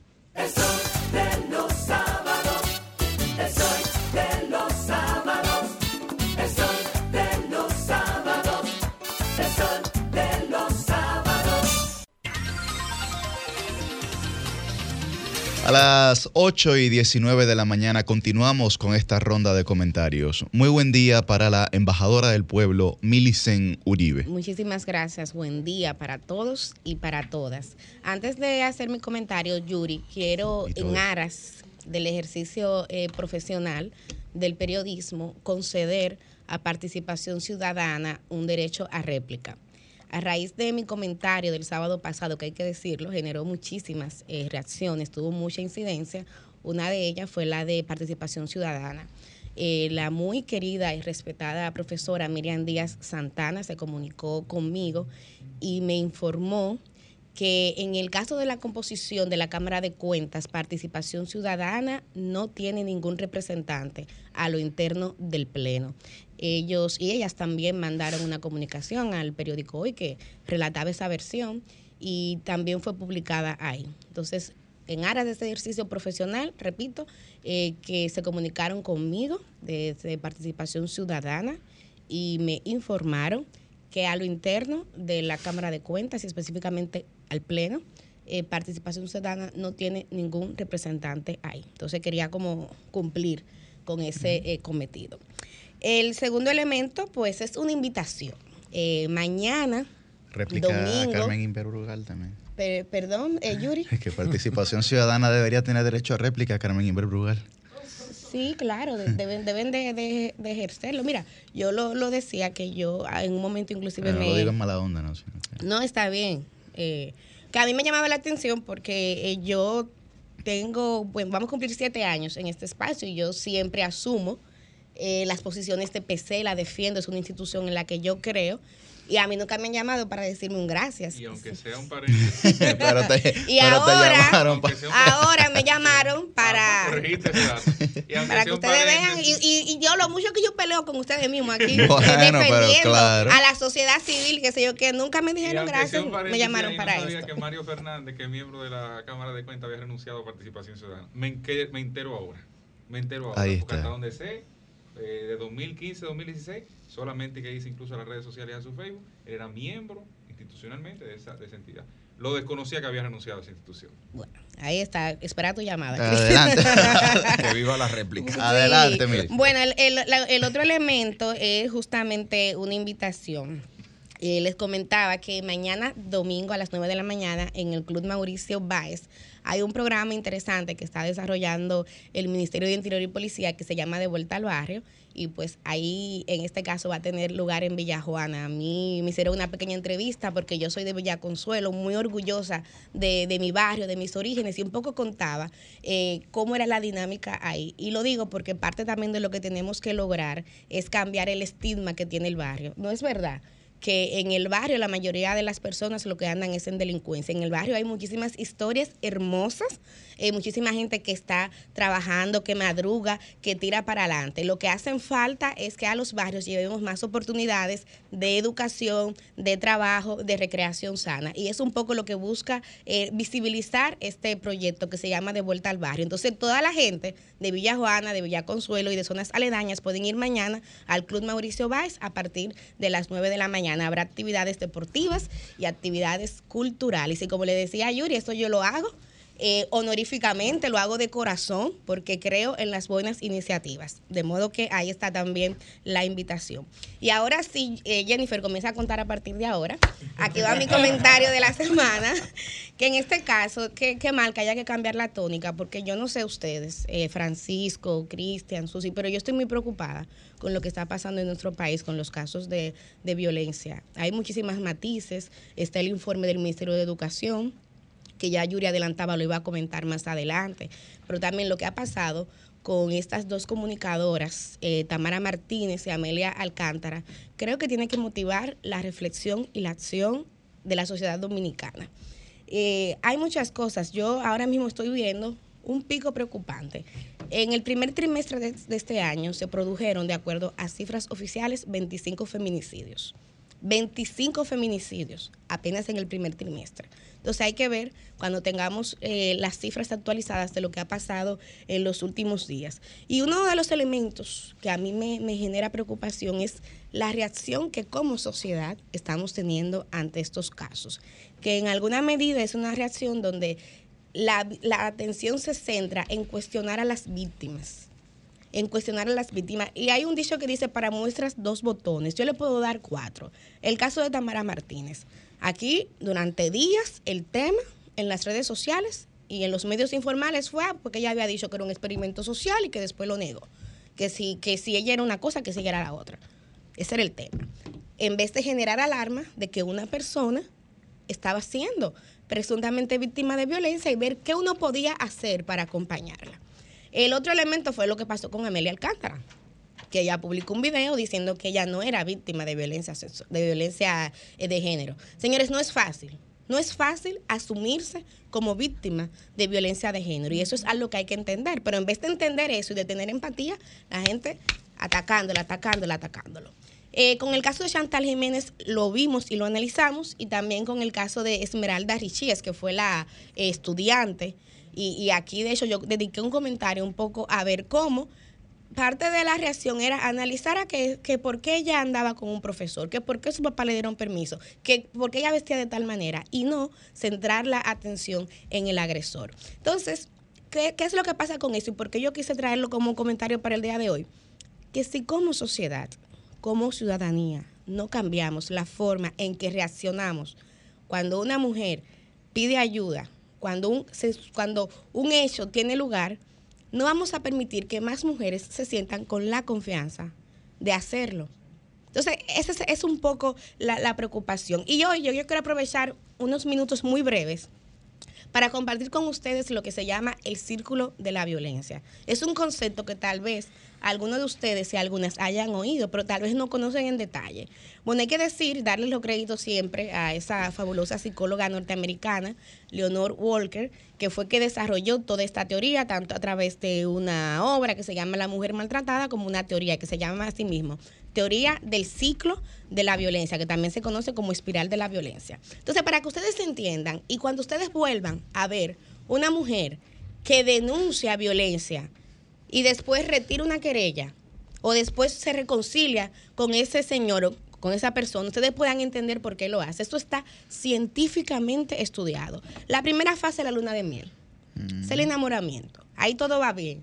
Ahí el hombre que es agresor es espléndido. O sea, se va, va a dejar la piel por complacer a esa mujer, por complacer a su círculo social, porque eso es parte también del tema de la violencia. de- no es solamente la relación hombre-mujer, es también la relación de ese hombre con el círculo social, es decir, la familia, las amigas, los compañeros de trabajo de esa mujer. Entonces ahí todo marcha bien. Luna de miel, su nombre lo dice. Pero luego llega una segunda fase o etapa, que es la fase de la atención. Entonces ahí ya el hombre comienza a mostrar su verdadera personalidad, que casi siempre es controladora. Entonces ahí es cuando comienzan a revisar el celular.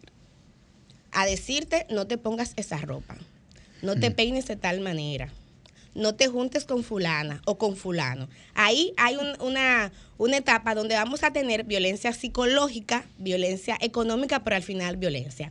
La tercera etapa, ya ahí sucede otra escalada en la violencia, es la explosión o la agresión. Aquí también el nombre lo dice todo. Aquí posiblemente ya vamos a tener un caso de una violencia física que va desde usted romper un objeto, usted golpear una pared, hasta usted efectivamente agredir físicamente a esa mujer. Y eso es importante porque en el caso de la comunicadora Amelia Alcántara, parte de lo que ella decía en su video es que no, porque él me tumbó un vaso. Si él le tumbó un vaso, eso también es violencia. Violencia no es solamente que te den un puñetazo, que te peguen contra una pared. Si, si agarró y le tumbó el vaso, eso también es violencia. Entonces, eh, esa, esa sería parte de esta tercera fase. Y ya la última fase es justamente la primera, la luna de miel, porque por eso que se llama círculo de la violencia, porque es así que va. Una fase va sucediendo a la otra. Y es la fase donde entonces ya el hombre se arrepiente. Entonces ahí el hombre promete cambiar. Supuesto arrepentimiento. Perdón, Yuri. Un supuesto Sí, exactamente, un supuesto arrepentimiento, promete cambiar, promete no volver a hacerlo y vuelve otra vez a empezar ese círculo con aquella fase de enamoramiento, de que todo está bien, de que todo marcha bien y de que entonces dejo la piel en complacerte. Y esas fases, para que ustedes tengan la información, pueden durar meses e inclusive años. Entonces, ¿qué es lo que vemos? Que las mujeres, según en la fase que están, pueden negar la violencia, pueden denunciarla y luego arrepentirse, pueden justificar a su agresor, pero sobre todo, ¿saben lo que pasa? Que se culpan mucho. Se culpan mucho porque es que no se concibe que esa persona que cuando está en la etapa de luna de miel es maravillosa, es un hombre atento, es un hombre delicado, es un hombre que me dice, mi amor, yo te amo, yo voy a cambiar, yo lo hice porque te amo. Esa sea la misma persona que en la etapa de agresión explota en violencia. Entonces simplemente hay mujeres que dicen, no, o sea, tengo que revisarme yo, soy yo la que estoy fallando, porque también parte de la violencia, en este caso la violencia psicológica, es decirle, tú te lo buscaste, fue tu culpa. Entonces yo voy cerrando ese comentario simplemente diciéndole que por favor, cuando volvamos a tener, que ojalá no fuese así, otro caso de violencia, seamos un poquito más empáticos, entendamos por lo que está pasando esa mujer, no seamos tan alegres en querer juzgar sin nosotros conocer qué está pasando al interno. No importa si es una figura pública, como el caso de, Tamara Martínez o de eh, la misma Amelia Alcántara o el de Chantal Jiménez que analizamos, hay que tener un poco de empatía. Entonces voy a cerrar eh, felicitando al Ministerio Público. Me parece que actuaron, actuaron bien. eh, ayer al producir órdenes de arresto para estas dos personas, para las parejas tanto de Tamara como de Amelia, porque aquí lo, lo urgente es preservar la vida de esas dos mujeres y uno no sabe lo que está pasando o lo que había pasado a lo interno de esos hogares. Entonces lo primero es usted distanciar la presunta víctima del presunto agresor. Así es. Y ojalá esta actuación rápida también se pueda extrapolar a otros casos donde no sean figuras públicas las que sean afectadas. Pero manda un mensaje el hecho de que pase cuando eh, sean figuras públicas. Qué bueno. La violencia, señores, es de orden público. El Ministerio Público puede actuar hasta de oficio. Y si en pleito de marido y mujer hay que meterse. Comparto la línea vida asterisco 212 que es del Ministerio de la Mujer por si alguien que está escuchando este comentario está pasando por esa situación que sepa que puede denunciar o su entorno, porque repito, es un tema de todos y todas. Entonces, Fangio, ojalá que no tengamos que volver a tocar este tema, ojalá que podamos decir ni una más ni una menos. Cambio y fuera. El sol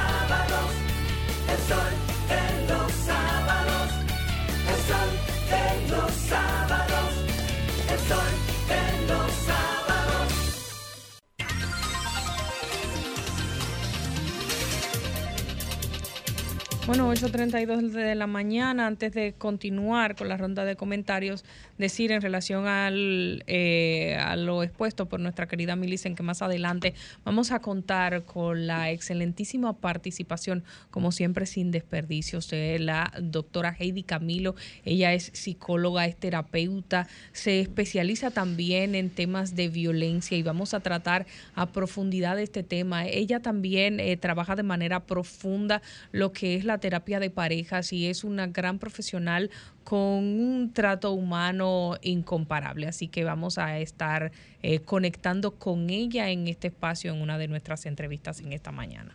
Muy bien, pues a las 8 y 33 de la mañana continuamos con la ronda de comentarios de este Sol de los Sábados y es el turno de don Cristian Cabrera, el periodista joven. Buenos días República Dominicana, buenos días a los que sintonizan este espacio Sol de los Sábados. Quisiera iniciar, quisiera iniciar eh, felicitando a don bienvenido Álvarez Vega, quien fue escogido Premio Nacional de Periodismo del año en curso y quien con su trabajo ha venido ganando un espacio en la memoria histórica del periodismo de República Dominicana que es ahora consagrado con este logro. De manera que vayan mis felicitaciones en calidad de periodista, en calidad de persona que le toca detrás de un micrófono o detrás de una cámara o frente a ella, eh, digamos que contar la historia día a día. Me siento orgulloso y creo que fue atinada la escogencia de don Bienvenido en esta, en esta categoría. Quisiera abordar hoy una, un tema que a su vez es una propuesta para las autoridades y parte del informe que develara una realidad, que desnudara una realidad que todavía está medianamente ocult- oculta en República Dominicana, pero que necesita ser atendida. Y es el tema derivado del informe que el Ministerio de Educación presenta, pero en el ámbito del consumo de sustancias prohibidas en nuestro país. Uno de los grandes problemas que tienen países como el nuestro es que no tienen información y aun cuando la tienen, se desconoce cómo utilizar esa información para la realización correcta de políticas públicas. Y eso, y eso, evidentemente, es bastante penoso. Es bastante penoso porque desaprovechamos grandes oportunidades de generar algunos cambios en nuestra sociedad. Digo esto porque República Dominicana no cuenta hoy con un sistema de eventuales riesgos y mitigaciones de riesgo partiendo de personas que han sido o son adictas a sustancias controladas. Y eso va desde el alcohol hasta drogas duras, como el crack, como la heroína, como el fentanilo, que aquí se dice que no hay, pero, pero se sospecha que puede haber, y eso evidentemente genera un impacto en el resultado de lo que tenemos como sociedad. ¿Por qué yo digo esto? Ahorita hablábamos de los perfiles de violencia y resulta que hay perfiles y conductas que pueden ser derivadas de perfiles que involucran a personas que tienen consumo de narcóticos.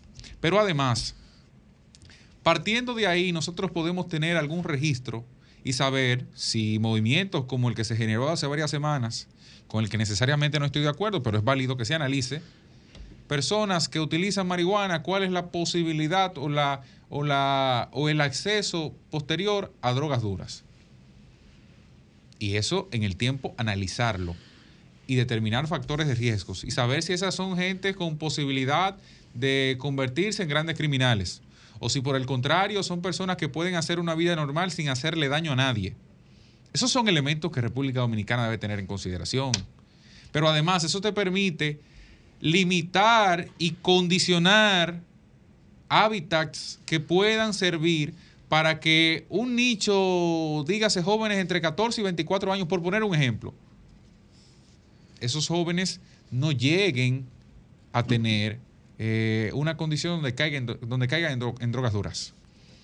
Y que usted inmediatamente ve que comienzan a utilizar, por ejemplo, el vape, el vape, y eso eh, termina la estadística indicando que un 20% de esos jóvenes pueden terminar consumiendo marihuana y de la marihuana pasar a la cocaína, bueno, pues entonces iniciar procesos y políticas públicas que limiten eso. Y entonces a partir de ahí generar una mejor sociedad. Por ejemplo, ver que 363 estudiantes fueron controlados con marihuana, con tabaco u otras sustancias controladas y que aparte de eso 331 fueron señalados como consumidores de alcohol, menores de edad, además de la violación de la ley, yo creo que hay que ir un poco más allá. Porque la ley, si no tiene cumplimiento y si no tiene una vigilancia y una serie de políticas públicas circundantes a ella, no sirven de nada. Las leyes son así, son palabras muertas si no se actúa conforme a lo que ellas plantean.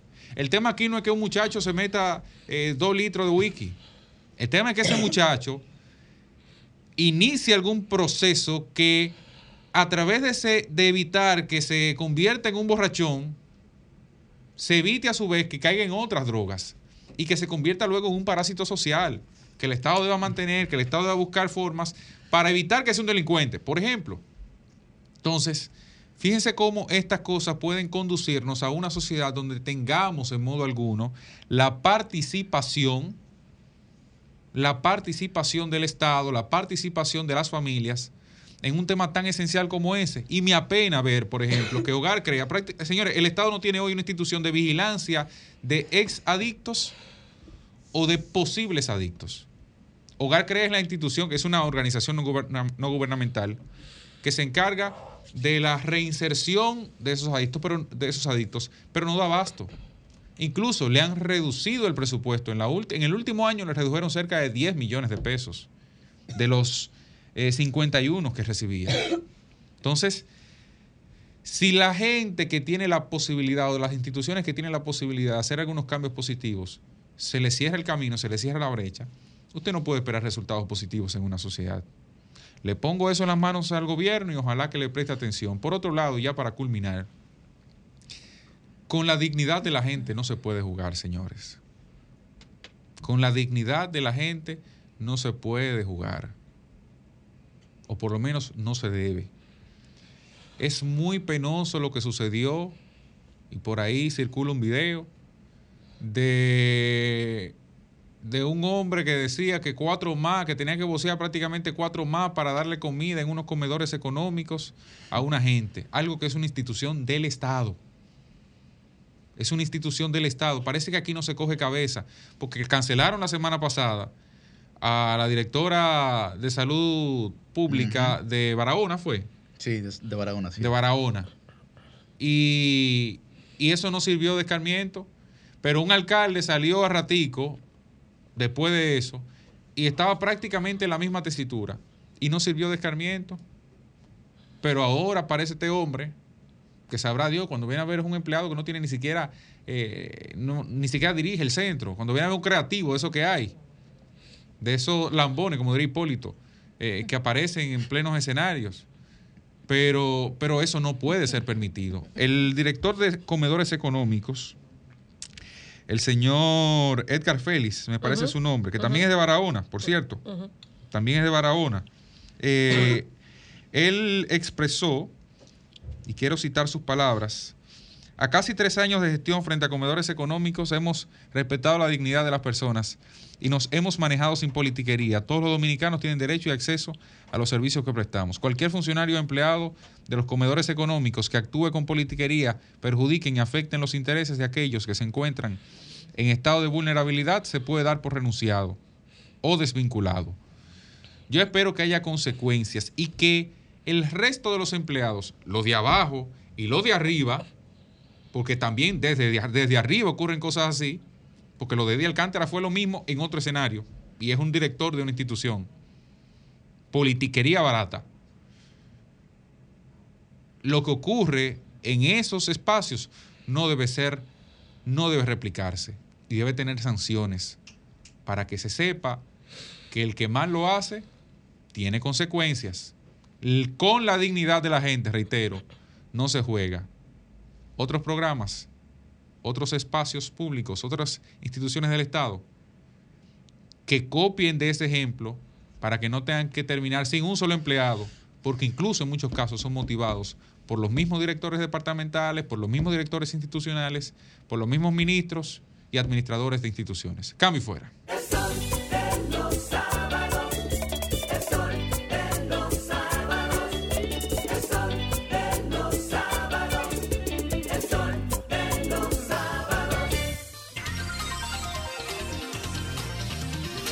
Bien, a las 8 y 47 de la mañana estamos de vuelta en este Sol de los Sábados. Y es el turno de Roselvis Vargas. Muy buen día, Roselvis. Buenos días a nuestro coordinador Yuri, a la gente que nos sintoniza desde temprano, que está con nosotros desde las 7 de la mañana y a la gente pues que se integra ahora a este programa y al resto de la programación de Sol. Mire, señores, el día de ayer yo eh, tuve la oportunidad de leer un tuit que posteó Chanel Mateo Rosa. Él es, Chanel estaba en Senasa Senasa, o sí. en, bueno, él es director de, No, en el SNS. en el, del Servicio Nacional de Salud. Chanel Rosa Chupani. Sí, sí, en el SNS, sí. Chanel Mateo Rosa, Sí, él sí, tiene sí. su cuenta. Aunque yo no sé por qué siempre nosotros pensamos que era Chanel eh, Rosa Chupani.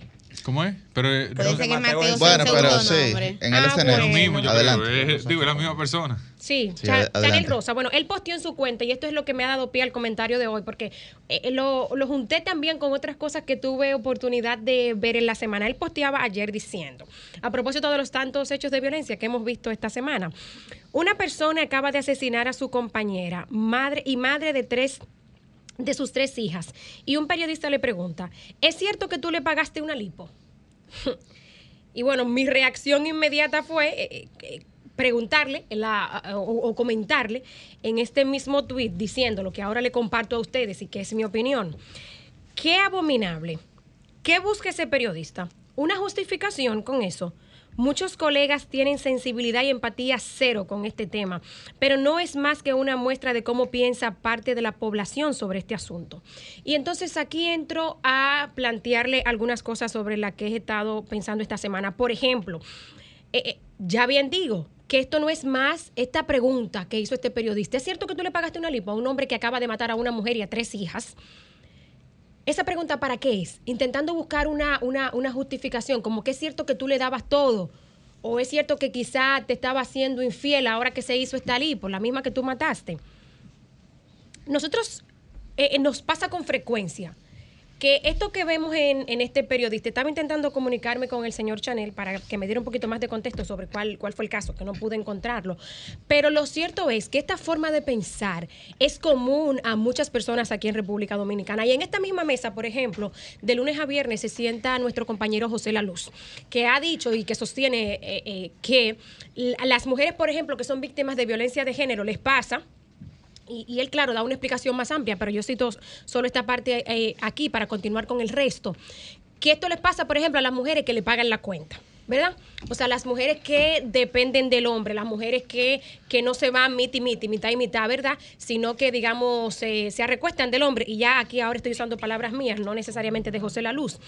Pero yo creo que José está en algo muy cierto, ¿no? Son muchos los dominicanos que piensan así. Y son muchos los dominicanos que por pensar así ejecutan, ejecutan acciones eh, eh, eh, de muerte, ¿verdad? Por pensar así, porque eso es lo que tienen en su subconsciente. Pero déjenme decirles algo. Yo creo que esta no es solamente la opinión de los hombres, sino que también es la opinión de las mujeres. Porque ¿qué me pasó esta semana? Yo estaba en el salón. Ah, estoy diciendo esto, señores que muchos dominicanos piensan así, que por pensar así, que como yo le doy, que como yo la mantengo, tengo derecho a matarla. No digo con esto que yo esté de acuerdo con esa posición, estoy diciendo cómo piensan muchos. Y que José aquí lo, lo- ha explicado, ¿no? Por ese mismo pensar, por esas mismas atribuciones que se toma el que eh, paga algunas cosas, es que sucede mucho de estos hechos. Pero claro, detrás de eso hay muchísimas cosas más, ¿no? Eh, está una cultura machista arraigada, está toda una, una cultura que viene de generación en, generación en, en- en generación, con la que, claro, yo no estoy de acuerdo y que no voy a desglosar aquí ahora. Pero miren lo que me pasó esta semana en el salón. Yo escuchaba a las chicas que trabajan en el salón al que yo voy decir, comentar el hecho de Amelia Alcántara. Y algunas decían de ellas, no, porque estas mujeres, porque le paguen una lipo, aguantan lo que sea, aguantan su galletada, aguantan sus golpes. Esto me muestra a mí, eso es solamente un- un- una muestra, solamente un ejemplo, pero son muchas las mujeres que piensan que si te pagan eh, tal cosa, si te compran tal cosa, tú tienes que aguantar. Mi mamá, por ejemplo, que siempre ha sido una mujer de vanguardia, una mujer de mente muy abierta, yo recuerdo que me decía, estudia para que no dependas de ningún hombre, estudia para que ningún hombre te haga esto o aquello. Y hasta ahora es cuando yo vengo a reflexionar que ella probablemente también creía y cree que la mujer que está en su casa o que la mujer que decidió eh, dedicarse al trabajo de cuidado, que es el trabajo no remunerado, en lugar de, de un empleo y un trabajo remunerado, está quizá por debajo del hombre o debe ser sujeto de maltrato. Mi mamá, que era una mujer que es una mujer de, de avanzada. O sea, con esto les muestro que son muchas las mujeres y los hombres que creen que porque un hombre o porque tú le aceptes una cortesía a un hombre o porque tú te quedes en casa cuidando los hijos, eso te hace eh, sujeto, te hace, eh, eh, digamos, merecedora de la violencia. Y hoy yo quiero usar estos micrófonos, señores, para poner la conversación, para darle preponderancia a esta conversación que pocas personas tenemos y que pocas personas queremos tener. Y voy a hablar del trabajo de cuidado, porque eh, muchas mujeres y hombres no están conscientes de la labor que ejercen las mujeres cuando se quedan en su casa cuidando a los hijos que no es menos importante que el hombre que se va a la calle a buscar los recursos económicos. Según la Organización Internacional de Trabajo, el trabajo de cuidado comprende dos tipos eh, de actividades superpuestas. Las actividades de cuidado directo, personal y relacional, como dar comida a un bebé o cuidar a un cónyuge enfermo, y las actividades de cuidado indirecto, como cocinar y limpiar. El trabajo de cuidado no remunerado consiste en la prestación de servicios por parte de las cuidadoras y los cuidadores no remunerados sin recibir ninguna retribución a cambio. En el 2015, 2.100 millones de personas estaban necesitadas de cuidados. Un millón, eh, en 1.900 millones niños y niñas menores de 15 años de edad y 800 millones eh, menores de 6 años y 200 millones personas mayores que habían alcanzado o superado la edad de vida saludable. Si las mujeres salieran a trabajar igual que los hombres, o muchos hombres que se quedan en casa cuidando o haciendo el trabajo de la casa, el no remunerado, si salieran igual a trabajar como la otra pareja, ¿quién haría ese trabajo? Bueno, lo hace una persona a la que uno le paga, en el caso de las familias en las que salen padres y madres. Y esto me lleva a una reflexión que me hizo hacer mi suegra hace poco, cuando nosotros teniendo conversaciones sobre tener hijos y demás, ella me decía, eh, bueno, y entonces después, eh, ¿quién te va a cuidar los hijos? ¿Tú le vas a pagar a alguien para que sea mamá? ¿Le vas a pagar a otra para que sea la mamá de esos niños? O sea, vayan ustedes a ver lo importante que es el hecho de que eh, una mujer, digamos, si así lo decide, se quede cuidando a los hijos. No solamente que tú le estás dejando de pagar a una persona para que lo haga, sino que el cuidado y la educación que van a tener esos hijos por parte de esa madre que se quedó en la casa es de mucho mayor calidad, muy probablemente, de la educación que le va a dar una persona a la que tú le pagues. Con todo este escenario, lo que le quiero decir, señores, a las mujeres, a las mujeres que creen que por quedarse en casa, que la mujer que decide quedarse en casa, eh, bueno, se lo buscó porque no trabaja, se lo merece porque a ella se lo dan todo. No es así. Mujeres que piensan eso y hombres que piensan eso. Nada hace que una mujer o un hombre se merezca el maltrato. Si usted por galante, por caballero, por condescendiente o porque recibe mayor ingresos económicos decide pagar tal o cual cosa, regalar tal o cual cosa, eso no le da derecho a usted maltratar, a quitarle la vida a una mujer o a un hombre.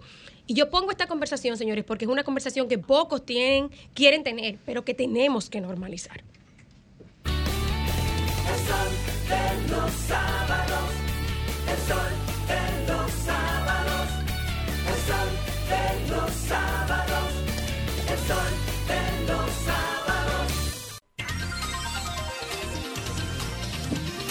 Bien, a las, a las 8 y 55 de la mañana continuamos con esta ronda de comentarios del sol de los sábados. Muy buen día para Susi Aquino Gotró, la versátil.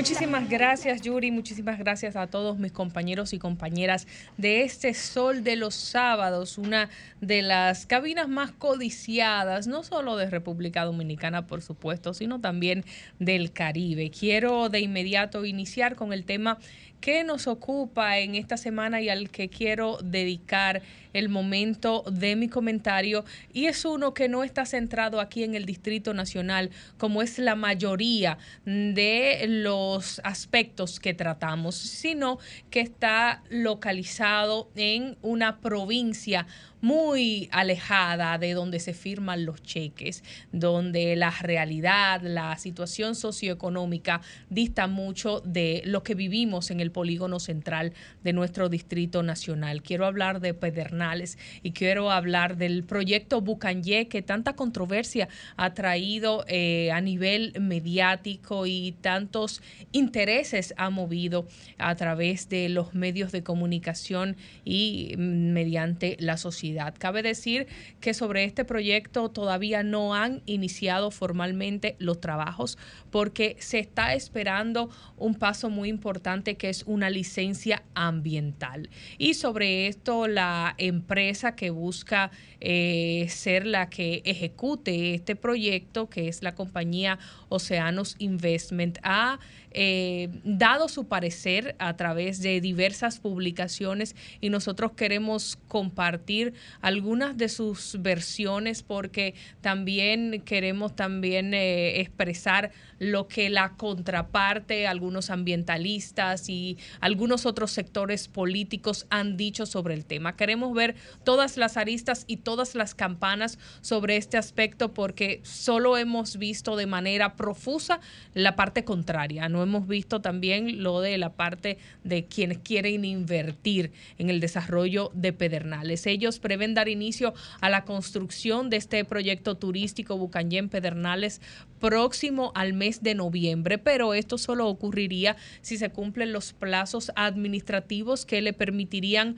obtener la licencia ambiental. Esto no se haría de una manera improvisada porque pues el representante legal de la compañía, que es el señor Salvador Catrén, explicó que se estaría a la espera de que el Ministerio de Medio Ambiente entregue los TDR. Los TDR, como todos sabemos, son los términos de referencia que permitan realizar primero un estudio de impacto ambiental, que es un requisito que no puede eludirse para que eh, se analice la zona y pueda posteriormente entonces obtenerse la tan esperada licencia ambiental definitiva. Ya el ayuntamiento de Pedernales ha otorgado la no objeción de uso de suelo y únicamente eh, está a la espera de la solicitud de la autorización ambiental y de impacto mínimo. Ha habido muchas quejas, el grupo Jaragua había expresado una versión, grupos ambientalistas también se habían quejado, hay una parte que habla eh, con respecto al tema de los terrenos por parte de Litis con el gobierno y sobre todo esto nosotros vamos a decir cuáles son las versiones que da una parte u otra. Eh, según el señor representante de la compañía, Bucanyé se apega a la norma ambiental y turística y cumple con los usos de su categoría 6 del Área Nacional de Recreo Cabo Rojo Bahía de las Águilas, cuya clasificación permite, según el artículo 14 de la Ley 202-04 de áreas protegidas, y cito, proporcionar beneficios económicos derivados de actividades y usos tradicionales sostenibles y de ecoturismo. Los usos permitidos en esta categoría son recreación, turismo, actividades económicas propias del sitio, usos tradicionales del suelo, infraestructuras de viviendas, actividades productivas y de comunicación preexistentes, nuevas infraestructuras turísticas y de otra índole reguladas en cuanto a densidad, altura y ubicación.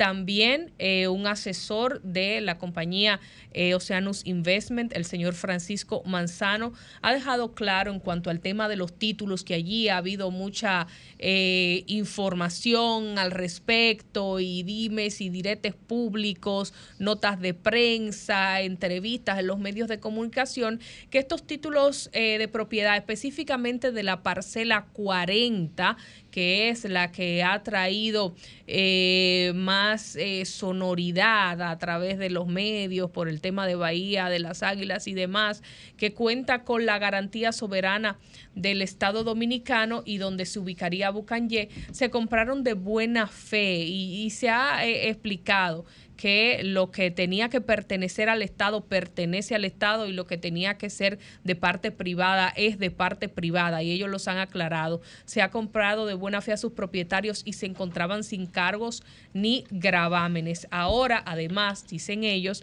tenemos una certificación de la jurisdicción inmobiliaria donde se hace constar que desde el 2014 los terrenos no tienen litis con el Estado han hecho un llamado también a los ambientalistas que tienen inquietudes porque la empresa entiende que haya preocupaciones medioambientales y reafirman su compromiso con el respeto a la naturaleza que recogen estos compromisos en el master plan del proyecto que incluye informes mensuales de cumplimiento ambiental y eh, también les invitan a que eh, se sumen los que deseen a supervisar cualesquiera de las propuestas, que ellos están abiertos a un trabajo conjunto. Lo más importante de esto es no solamente que se cumpla con todas las normativas y con la parte medioambiental, sino también que se busque un desarrollo económico y turístico de la zona. Ocean Investment, eh, Oceanus Investment pretende invertir 2 mil millones de dólares en Bucanyé en un plazo de 20 años para el desarrollo turístico de Pedernales en una construcción de 17 mil habitaciones. En la primera fase se destinarían 35 millones de dólares en un hotel de 125 habitaciones y la creación de 500 puestos de trabajo de manera eh, primaria, en primera instancia. Sería un generador de empleo, obviamente, como acabamos de decir, y se calcula que pudiera generar al final un trabajo directo de 51 mil personas, todas ellas de esta provincia Pedernales. El que se oponga a esto, y especialmente algunos actores políticos, no sé si es porque desconozcan la situación de Pedernales. No sé si han ido mucho allá, si han ido en varias ocasiones. Yo tal vez no he ido tantas veces, pero recuerdo de las veces que lo he visitado, una que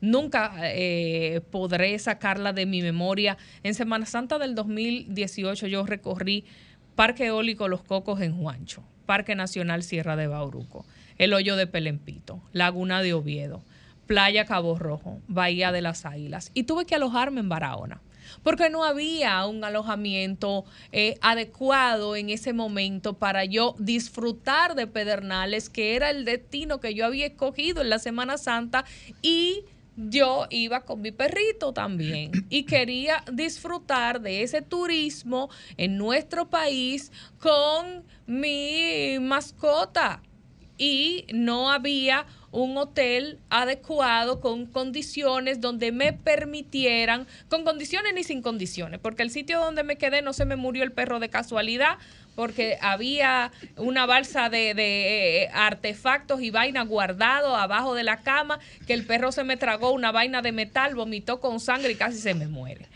Entonces, señores, hay que desarrollar turísticamente nuestras provincias, cumpliendo con los estándares, chequeando las regulaciones, haciendo cumplir las normas y las leyes, pero no podemos esperar más y no podemos oponernos al desarrollo de las provincias, cerrarnos al beneficio económico, a la mejoría de las condiciones de la gente. No podemos cerrarnos y, ser tan y, querer manipular y extorsionar a, grupos que lo que quieren es invertir y buscar las mejores condiciones para República Dominicana y para las zonas más apartadas como es Pedernales. Vaya a Pedernales y mire las condiciones que hay allí si usted quiere realmente eh, preocuparse por la situación que tiene esa provincia. Así que vamos a revisar todo. Creo que estos inversionistas están en la mejor eh, disposición de echar este proyecto en marcha, quieren hacer todo por la regla, pero eh, sí le ponen demasiadas eh, trabas que sean más allá de la norma, porque una cosa es cumplir la norma y otra es poner trabas para no eh, querer avanzar un proyecto se van a ir a otros países donde se lo faciliten y a la gente de, de Pedernales se lo va a seguir llevando quien los trajo. Así que vamos a reflexionar sobre esto y vamos a pensar en el desarrollo de nuestras provincias y de nuestra gente.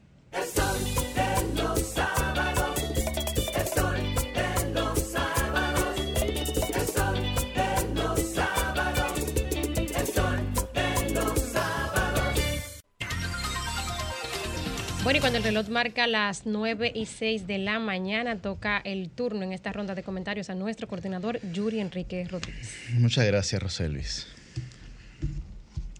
Bueno, eh, el tema de hoy yo creo que, que es un tema bastante difícil, pero vamos a intentar eh, tratarlo. 1154. 1154 son las jóvenes, adolescentes, las chicas que están embarazadas en nuestro sistema educativo. Eso no quiere decir que no sean más de 1154, porque hay muchas jóvenes que están fuera del sistema escolar. De estas 1154, 112 son víctimas de violación y 28 son víctimas de incesto. En caso de que esas 1154 eh, jóvenes estuvieran teniendo relación con personas mayores de edad, entonces en todos los casos estaríamos hablando de violación. Miren, según los datos del Ministerio de Educación, 3.414 uniones tempranas tenemos en el sistema educativo dominicano. 3.105 jóvenes son madres y 1.158 eh, jóvenes son padres. Cuando nosotros hablamos de este tema, nosotros estamos hablando de que con esta situación, nosotros estamos prolongando el círculo vicioso de la pobreza y de la miseria en nuestros jóvenes y en nuestros adolescentes. La pregunta que hay que hacerse y que hay que hacerle al Ministerio de Educación y que hay que hacerle a toda la sociedad es cuántas y cuántos de esos jóvenes desertan del sistema eh, escolar de la República Dominicana al momento de estar en un proceso de embarazo. Yo no sé hasta qué momento nosotros vamos a seguir eh, obligando a nuestros jóvenes a permanecer en la ignorancia. Y yo digo eso porque lo único que puede solucionar o traer una solución viable a mediano y largo plazo en la sociedad dominicana con este tema es la educación sexual. Nuestro país encabeza la tasa de embarazo adolescente en toda América Latina junto con Nicaragua. Y lo que estamos teniendo es una epidemia que ya no es silente y que afecta a toda la sociedad dominicana. Y cuando yo me refiero al tema de la educación sexual, lo hago porque hay mucha gente, o hay más bien una mal concepción, en donde se cree que la educación sexual incita al acto sexual. Y es todo lo contrario. La educación sexual es el primer paso que hay que dar para prevenir eh, el embarazo, sobre todo en adolescentes, y las relaciones eh, a destiempo o a temprana edad. Por ejemplo, la educación sexual vista desde el punto de vista científico, del punto de vista científico, lo primero que hace es ayudar a los jóvenes a conocer su propio cuerpo. Mire, usted no puede desarrollarse como una persona normal, como una persona feliz, como una persona sobre todo saludable, si usted no es consciente de su propia anatomía. Que eso es lo que, eh, con eso es que usted anda eh, toda su vida, con su cuerpo. Entonces, visto desde el punto de vista científico, lo que hace la educación sexual es, primero, dar un paso para que los jóvenes conozcan su cuerpo, conozcan lo que tienen. Segundo, ¿qué hace la educación sexual? Le brinda herramientas a las niñas y a los niños para poder identificar, para poder identificar escenas, patrones conductuales o actuaciones de violencia. Y como permite identificar esas actuaciones de violencia, permite que se prevengan también, permite prevenir esas actuaciones de violencia. Entonces, nosotros no podemos permanecer en el ostracismo como sociedad, simple y llanamente porque se tiene algún tipo de temor con este tema de la educación sexual, eh, tal vez no vista desde el punto de vista científico. Pero por otra parte, por otra parte, la educación sexual lo que hace es mejorar la comunicación familiar porque elimina tabúes en nuestro país. Lo que hace es mejorar la, la comunicación familiar porque al momento de que un joven o una joven es consciente de cuál es su realidad en términos eh, no solamente anatómicos, pero sobre todo de relaciones sexuales, inmediatamente se hace consciente de las consecuencias que se generan a partir de una actuación como esa. Pero en un país en el que las jóvenes comienzan a estar sexualmente activas en promedio a partir de los 14 años, mire, darle, darle la espalda o hacerse de la vista gorda no va a resolver en lo absoluto el problema, pero además, esos niños y niñas que nacen de un embarazo adolescente, ¿qué ustedes creen que va a pasar con ellos? Reproducen los patrones conductuales aprendidos, pero también en muchas ocasiones eh, es el barrio que, que los cría. Porque esas madres jóvenes no tienen ningún tipo de capacidad, ni siquiera emocional, ni muchas veces físicas, de poder criar a un niño, a una niña. ¿Qué capacidad mental, qué capacidad emocional, qué capacidad psicológica puede tener una madre de 16 años, de 15 años, de 14 años? Bajo ninguna circunstancia, bajo ninguna circunstancia, al menos que sea eh, en un caso excepcional, el resultado de la crianza de esos niños va a ser eh, positivo. Porque la influencia que van a recibir no es la influencia adecuada. Pero además, eh, después que esas niñas comienzan a tener eh, embarazos, ya eso sigue como un patrón conductual constante. Constante. O sea, no crean ustedes que van a tener un niño o una niña y después ya eso se terminó. No, no, ya, bueno, hay que seguir. Hay que seguir con la procreación. Entonces yo creo que nosotros como sociedad estamos siendo demasiado irresponsables con una verdad que nos está dando en la cara todos los días. Y nadie quiere tocar este tema porque es un tema que políticamente, que socialmente genera mucha controversia. Pero los casos que nosotros hemos visto, lo que la evidencia señala, es, que en países muy parecidos al nuestro, en América Latina, cuando se ha comenzado a implementar la educación sexual desde el punto de vista científica, de manera sistemática, en, el método escolar, en el método pedagógico, lo que ha hecho es reducir drásticamente, drásticamente los embarazos en adolescentes. Entonces, nosotros tenemos una situación grave en nuestro país, que es un país todavía, claro, de cara al 2035 va a variar, pero todavía es un país mayoritariamente joven, con un índice de desempleo en la juventud que supera el 31%, con más de 500 mil jóvenes que ni estudian ni trabajan, que son ni no porque estudian ni trabajan, sino porque no tienen ni soluciones ni alternativas. Entonces, y tenemos eh, tenemos, digamos, estamos encabezando la tasa de embarazo en adolescente en toda América Latina. ¿Cuál es el futuro que nosotros podemos brindarle a nuestras niñas y a nuestros jóvenes que desde temprana edad nosotros como sociedad aportamos a su condena, a su prolongación del círculo vicioso de la pobreza y de la miseria? ¿Cuál puede ser el resultado? Sino otro sino otro que lamentablemente, fatídico y negativo, no solamente para las adolescentes y esos jóvenes, sino también para los niños que nacen a destiempo, que los cría el barrio y que al final reproducen un patrón conductual que los condena durante toda su vida a la miseria. Cambio fuera. 9.15 minutos en este sol de los sábados y nos complace tener a una gran profesional con nosotros en este momento para hablar sobre el ciclo de la violencia y cómo podemos ser eh, pues ese grupo, ese equipo de apoyo para estas personas que están viviendo violencia. Tenemos a la psicóloga clínica, la doctora Heidi Camilo, en este sol de los sábados. Doctora, feliz de tenerla aquí con nosotros para obtener su visión como una gran profesional del área, muy querida por nosotros. Bienvenida a este espacio. Bien, pues bueno, pues muchísimas gracias por la invitación y feliz de estar acá compartiendo sobre este importante tema que tenemos y debemos como sociedad seguir tomando conciencia y psicoeducando.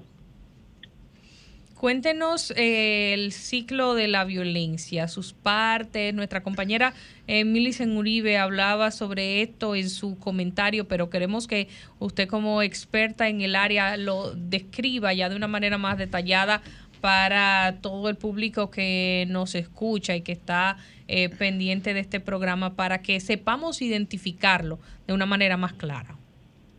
Bien, el ciclo de la violencia es un es una forma dinámica, vivencial, experiencial, muy bien descrita por Leonor Walker, que fue su autora. Cuando revisamos, el ciclo de la violencia se compone principalmente de tres fases o etapas, que son tensión, explosión y luna de miel. Cada una de estas fases tiene una dinámica tanto para la persona que ejerce violencia como para la víctima. Este elemento se vive desde lo físico, desde lo emocional, desde lo psicológico, desde lo conductual. Cuando hablamos de la primera fase, que es la atención, en este momento vemos que la persona agresora em, produce una rabia autocatalítica, es decir, una, produce su propio malestar, su propia rabia, esta sensación de impotencia, de rabia, de, frustración que va creciendo. Ojo con esto, la tensión es una fase que va en incrementación, es decir, va aumentando de nivel, de lo mínimo hasta lo máximo. Desde la parte agresora o persona que ejerce violencia, esa rabia autocatalítica se traduce en un malestar interno que se refleja en lo externo a través de conductas eh, de pequeñas peleas, de quejas constantes, de humillaciones, de descalificación, de invisibilización, por todo se queja, eh, suele estrellar cosas como muestra de su malestar, pelea. Y la víctima lo va experimentando desde un miedo que se va incrementando y un proceso de ansiedad donde empieza a tener conductas que buscan apaciguar la inminente explosión que viene. En este caso podemos ver a víctimas que empiezan a justificar, a culparse, a tratar de arreglar las cosas o de que todo esté en el orden que él o ella cree que va a evitar la explosión. Esto se va acumulando. Imaginémonos que es una llave abierta que va botando agua, que va llenando un recipiente. Llega un momento donde el recipiente pues se desborda. A esto desborde le llamamos explosión o episodio de violencia aguda, que es cuando se produce en manifestaciones de tipo violencia física o violencia emocional. La violencia física obviamente es muy vistosa y todos podemos constatarla porque es el golpe que puede ir desde el jamaquear, es decir, tomar por los hombros a la persona víctima y zarandearle hasta la muerte. Muchas veces decimos, ah, pero es que solamente la empujó, eso no fue tan grave, o fue que le agarró las manos fuertes. No, eso es un episodio violento. Ah, que le tumbó el, la bebida con las manos. Sí, pero estamos hablando de que esa acción violenta busca someter, dominar y controlar a la víctima. Heidi, eh, Roselvis, eh, Vargas de, de este lado, ¿cómo podemos explicar eh, desde el profesional de la psicología eh, o, o clínicamente, si es el caso, ¿por qué una mujer o un hombre, digamos, aunque sean los casos menores, pero por qué una persona víctima de violencia es incapaz de reconocerse víctima? ¿Cómo, cómo sucede esto? Bien, a esto voy. Fíjate que luego de esta fase episódica de explosión viene la luna de miel. Esa tercera fase, llamada luna de miel o fase de reconciliación, la persona agresora en muchas ocasiones reconoce el accionar violenta, pero se justifica culpando a la víctima. Ah, yo no quería explotar, pero es que tú fastidias mucho, o fue que perdí la razón, perdí la, la compostura, es que mi mamá o mi papá tal cosa, pero es que tú hiciste esto y aquello, porque si tú hubieras esto, hecho esto, yo no me pongo así. Está reconociendo entre comillas, pero está justificándose y culpando. Dentro de la manifestación de violencia, recordemos que eso es, le- que eso es el ciclo, pero de manera constante la persona agresora empieza una técnica de lavado de cerebro que es la primera que va a aparecer a través de la minimización, la culpabilización, tú tienes la culpa, porque tú no eres buena, tú eres medio tonta, medio bruta, medio estúpida. Es que tú eres una tóxica, palabrita nueva esta ahora para el lavado del cerebro. cosa es?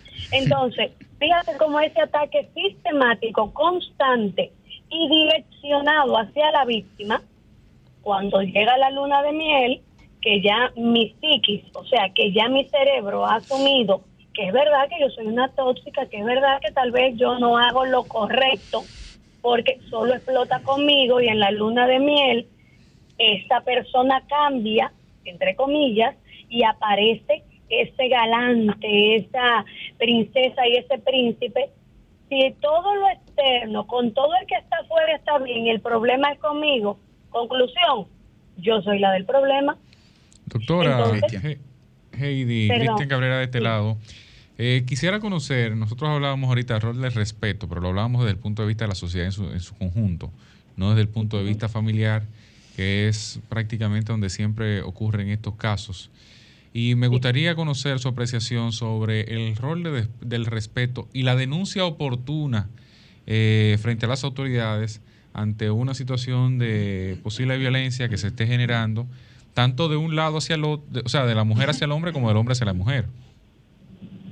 Bien, sí. Eh, miren, es que la violencia hacia la pareja eh, tiene muchas aristas, porque es un problema que se, es una situación que se produce en lo privado, pero con manifestaciones públicas. Porque los seres humanos tenemos un sistema de creencia que nos acompaña en todo momento. Socialmente hablando, el machismo nos ha educado para que las mujeres seamos las responsables de todos los tipos de violencia. Si a una mujer la violaron es porque andaba mal vestida o con una ropa provocativa o andaba sola o andaba en un lugar inadecuado. Fíjense que, ah, no debió violarla. Ah, pero es que las mujeres vestidas así, tú sabes, provocan. Fíjate cómo esa manifestación del sistema de creencias nos lleva a ser víctimas de violencia. Por lo tanto, cuando hablamos de la sociedad, hablamos de que también ese sistema de creencias que se pone de manifiesto en lo privado, lo llevamos a lo público y lo podemos ver en las redes sociales. De repente, hombre celoso mata mujer. No, el término celos implica que ella, de una u otra manera, causó la sospecha de una infidelidad y como él estaba celoso, pues obviamente actuó. No está mal que actuara, claro que no, jamás debió hacerlo, pero, y este pero da la base para la permisividad y perpetuación de la violencia. Fíjense cómo se va, vamos a decir que sincronizando todo esto. Cortó.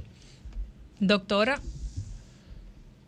Parece que se cayó. vamos a ver. Bueno, parece que hemos perdido sí, en efecto. Contacto. la conexión con la doctora. Hubiésemos querido hacerle más preguntas, hablarle sobre eh, la familia, que es el círculo de apoyo de, de las personas víctimas. Recuerdo eh, un ejercicio que comentábamos aquí anteriormente en este programa Sol de los Sábados, No. donde se le hablaba a las víctimas de cómo... Doctora, ¿ya está con nosotros nuevamente? Ay, sí, sí, sí. Ah, perfecto. Quería, junto con eh, la respuesta que usted estaba eh, esbozando, que nos hablara también de ese grupo de apoyo, de ese círculo de apoyo que, que puede ayudar a la víctima a salir de la situación de violencia. De hecho, mira, en todos mis años de ejercicio y en todas las investigaciones realizadas con esta problemática, se ha observado que es indispensable que la víctima cuente con una red de apoyo, tanto institucional, eh, me refiero a todos los estamentos sociales como familiares. En la red de apoyo se tiene que constituir de organismos gubernamentales y no gubernamentales que protejan a la víctima a través de las leyes, de un acompañamiento legal, de facilitarle ciertos tipos de procesos y hacerlos menos burocráticos y a nivel familiar, pues encontrar el refugio para que en un momento de necesidad cuentes conmigo. Yo estoy aquí para apoyarte, para escucharte, para acompañarte, para eh, facilitarte cosas que tengas acá. La víctima, miren, cada víctima hace en promedio 8 a 10 intentos, intentos, pero de salida de la relación de abuso. No de que lo piensa, sino de planeación o a veces hasta la materialización de la separación, pero producto de todo lo que conversamos previamente, vuelve a darse la, la, la reconciliación. Es una lucha brutal, porque inclusive socialmente hablando, esa red de apoyo que debería funcionar para que tú encuentres en mí quien te acompañe en este proceso, encuentran él no, devuélvete para tu casa, que es tu pareja, el padre de tus hijos, la madre de tus hijos, y tú tienes que echar tu familia para adelante. ¿Cuál familia que estamos hablando de que en este hogar lo que hay es un cuadro violento altamente patológico, o sea, que va a enfermar a todo el mundo? Entonces, la red de apoyo funciona para que la víctima encuentre un acompañamiento adecuado y debe de estar disponible y dispuesta para este proceso. Doctora, saludo. Francisco Guillén por aquí. Quisiera preguntarle en torno a la situación social que estamos viviendo. ¿Qué ha faltado en la conversación? ¿Qué se ha quedado en el camino que no ha permitido que desde el punto de vista social esto pueda entenderse como un problema real? Eh, ¿Qué estamos perdiendo de vista como sociedad en este tema? Que estamos hablando demasiado y haciendo muy poco, que es lo que generalmente pasa.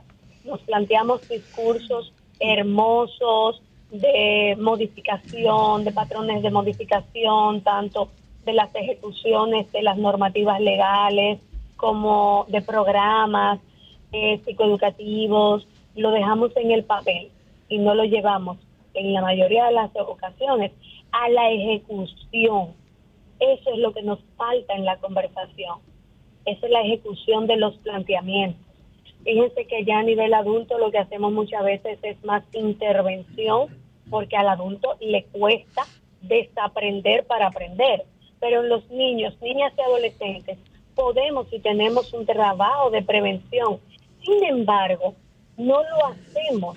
Tú escuchas todavía la dinámica de eh, si el niño le pega a la niña, a ese que tú le gustas, a ese que tú le estás enamoradito de ti, mi amor.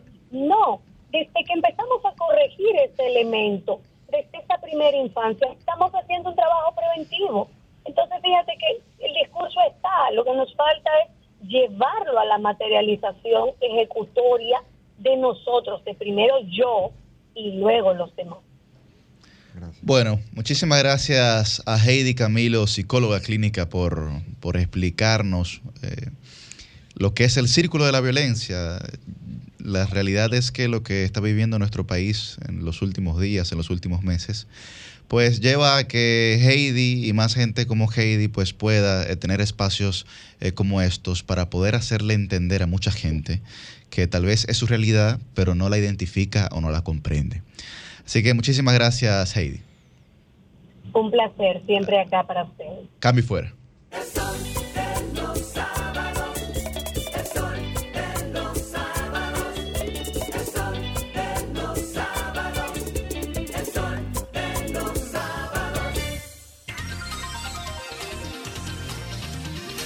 Bien, estamos de vuelta en este Sol de los Sábados a las 9 y 35 de la mañana. Tenemos nuestra entrevista central del día de hoy. Con nosotros está Giovanni Leiva, miembro del Comité Central del Partido de la Liberación Dominicana y aspirante a la alcaldía del Distrito Nacional.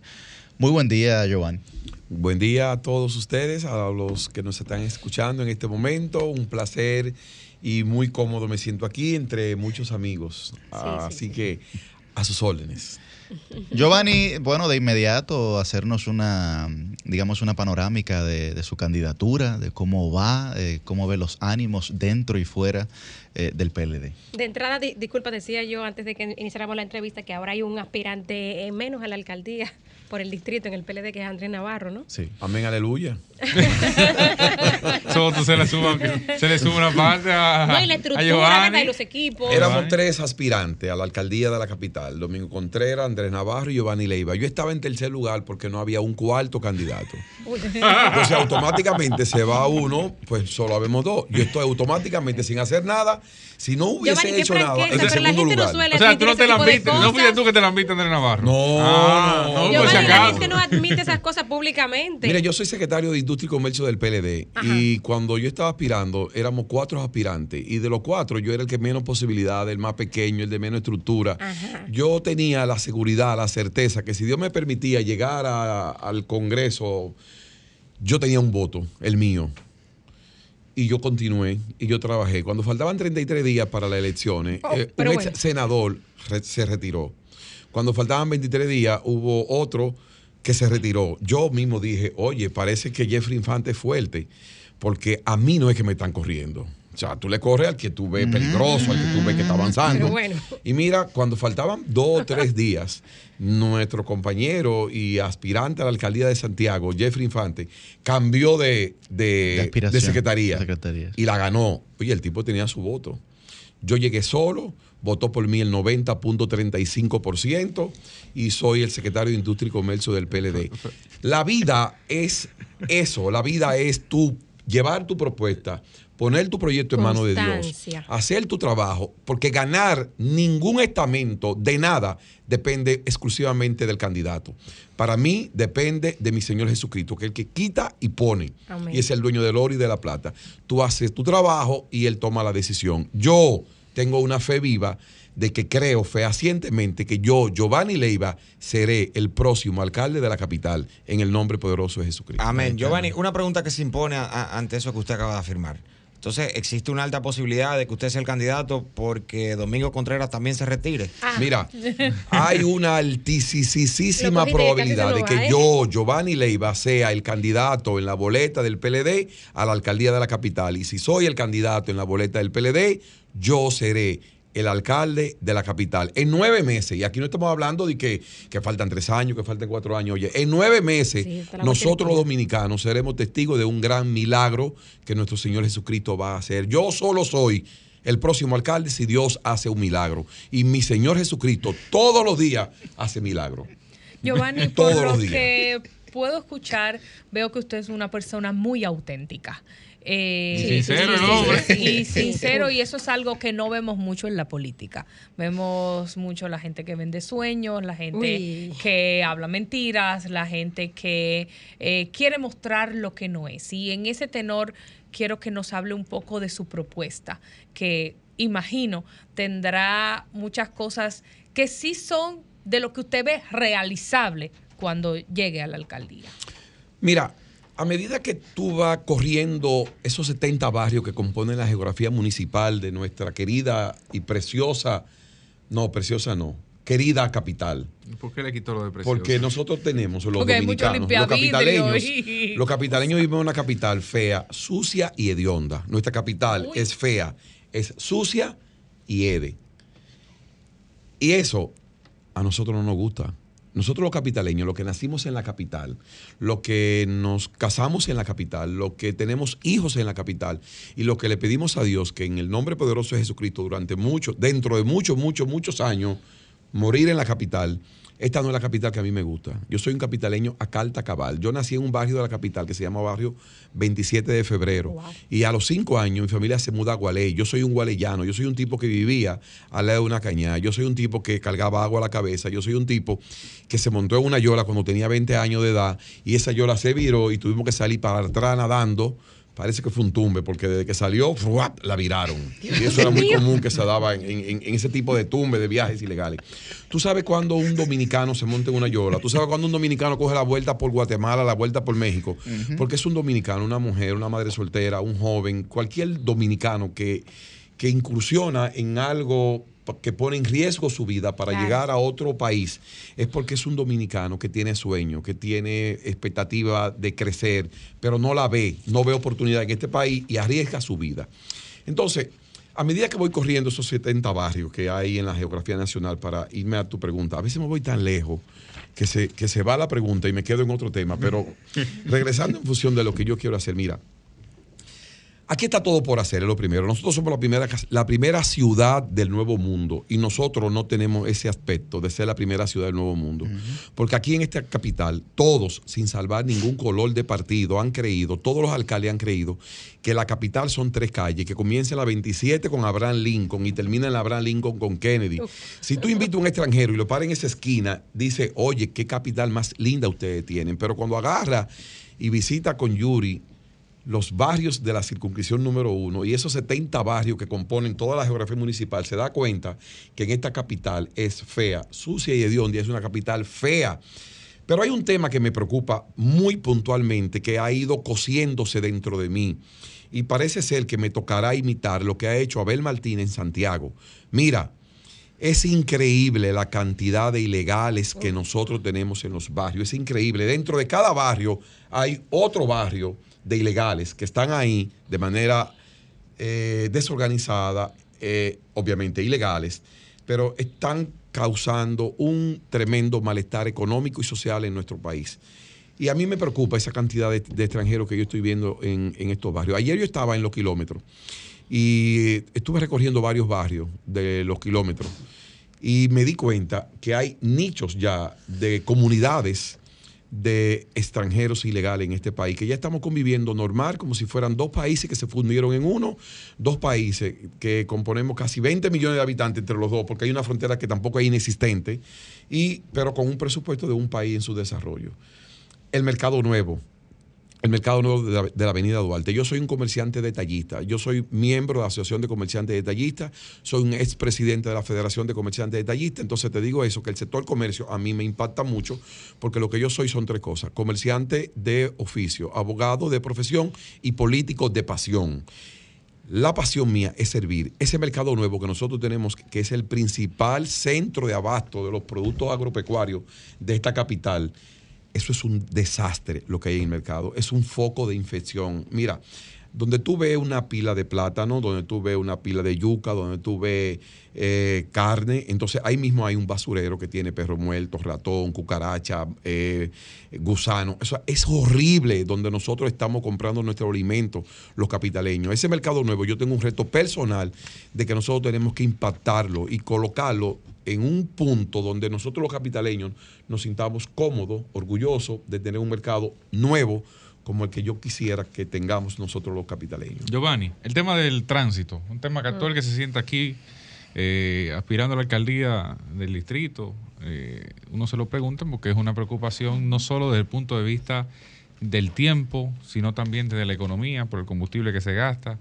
desde la incomodidad social que genera, cómo lo piensa manejar Giovanni, si lo atribuye al Intran exclusivamente o si en su defecto toma partido de, de las, de algunos cambios que sea necesario realizar. Mira, algunos estudios a los que nosotros hemos podido tener acceso eh, han demostrado que la cantidad de vehículos que entra, sale y circula en la capital de la República Dominicana no son tanto para el caos que sí están provocando. Nosotros lo que tenemos es un país con un gran caos, con un desorden mayúsculo. Yo tengo un amigo que su esposa es, es alemana y en una visita que yo hice a su casa me dice, ya Giovanni, ¿tú sabes cuál es la diferencia entre Alemania y República Dominicana? Que en Alemania las leyes son leyes. Pero en la República Dominic- Dominicana las leyes son sugerencias. Aquí se, te sugieren que eso es vía contraria. Aquí te sugieren que es un semáforo que esté en rojo. Aquí te sugieren que no te parquee. Pero aquí no hay un régimen de consecuencias. No importa lo que tú hagas en el tránsito tú depende de ti si tú Mm. te pasas un semáforo en rojo o no. Depende de ti si te parquea o no. Déjame decirte que la- el casco central de la capital, que a las 7 de la mañana se llena de, las calles se llenan de parqueo, básicamente de carros que no viven en la capital, que son los que Claro. entran en la mañana y Población- salen a las población flotante, Una, sí. po- una población flotante. Mira, tenemos que organizar la capital, tenemos que organizar el tránsito. El tránsito nos está causando a nosotros los capitaleños un tremendo estrés. Y no solo eso, es bueno que tú tengas, por ejemplo, un tipo de amistad fuera de la capital. Cuando te hablan de la capital, te hablan como algo, wow, tengo que ir a la capital este fin de semana, y eso es horroroso, Sí, yo no sé cómo ustedes viven ahí. Eso es. Nosotros tenemos una capital, señores, donde el orgullo de nosotros ser capitaleños ha disminuido de manera Pero pasa en muchas significativa. capitales del mundo, el embotellamiento en muchísimas capitales, Lo- desde que lo tú que pasa es que llegas, por ejemplo, en Costa Rica, San José, y podemos mencionar muchísimas capitales más. Lo que pasa es que a nosotros que no- la que nos molesta es la que está sucediendo Bueno, aquí. claro. Y esa es la que nosotros tenemos que prestarle La una gran México, atención. acá. Mira, una primicia que yo te puedo dar es. que en mi gestión hay un gran negocio que va a ser un gran auge en el centro, en el casco urbano de la capital. ¿Pero un negocio vamos para a quién? llamar en, el- en el Midtown. Los parqueos. Eso será un gran negocio. Eh, Nueva York tiene una cantidad de negocios que son parqueos. Pero es un gran negocio hoy porque hay un regalo parqueador en la calle que si tú no le das sus 50, sus 100, sus y eso, 200. y eso hay que regularlo. Ah. Eso hay que regularlo. Fíjate que yo no estoy de acuerdo en quitar ningún negocio, ningún tarantín de la calle, ningún buhonero. Yo creo incluso mejor en la creación de más, de más empresas, de más emprendurismo. Yo lo que sí creo es en la regulación, porque lo que tenemos es una ciudad desorganizada. Esto es una ciudad que si tú la organizas tiene armonía, porque nosotros los dominicanos somos alegres, divertidos, somos simpáticos, nos encanta la- el trabajo. Y lo que tenemos es una ciudad que nos estresa desde que tú te levantas en la mañana. Ya tú tienes un estrés que va corriendo. Mira, mis hijos, por ejemplo, si a las 5, si a las 7 menos 5 minutos no salen para el, colegio, si salen a las 7 y 2 minutos, duran 35 minutos para llegar al colegio, pero si salen a las 7 menos 5 minutos, llegan en 7 u 8 minutos, la ida y vuelta al colegio. Entonces, desde que tú te levantas, tú tienes un estrés en esta ciudad, en esta capital, hasta que tú te acuestas.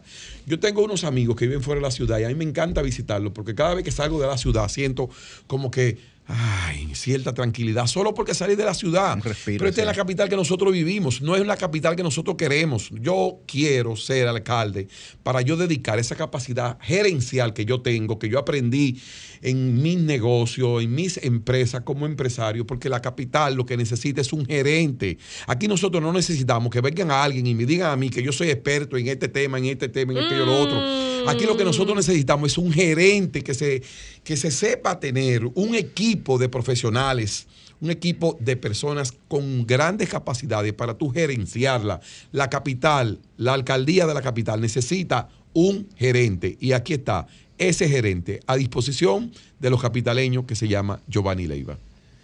Giovanni, de cara a la elección, el Partido de la Liberación Dominicana ha determinado que el método de elección sea las encuestas, ¿verdad? Y eso tiene fecha límite hacia octubre según los plazos de la Junta Central Electoral. ¿Cómo va Giovanni Leiva, eh, digamos, de cara a ese método de elección del Partido de la Liberación Dominicana? Mira, es para que tú veas. Yo le decía a Isis, Isis es mi esposa, está aquí en el estudio acompañándonos. Yo le decía a Isis, mira, nosotros en los próximos meses tenemos que ver algunos meteoritos que van a caer, porque las señales desde arriba, desde, desde- desde nuestro Señor Jesucristo, se van a comenzar a ver. Para el día D, que se, se- le llama el día, el primer día D es el día de la primaria, en la que tú tienes un grupo de coordinadores, que cada coordinador se comprometen a llevarte una cantidad X de votantes para que voten por ti. Yo le decía a Isis, mira, para ese día hay que buscar uno cuarto.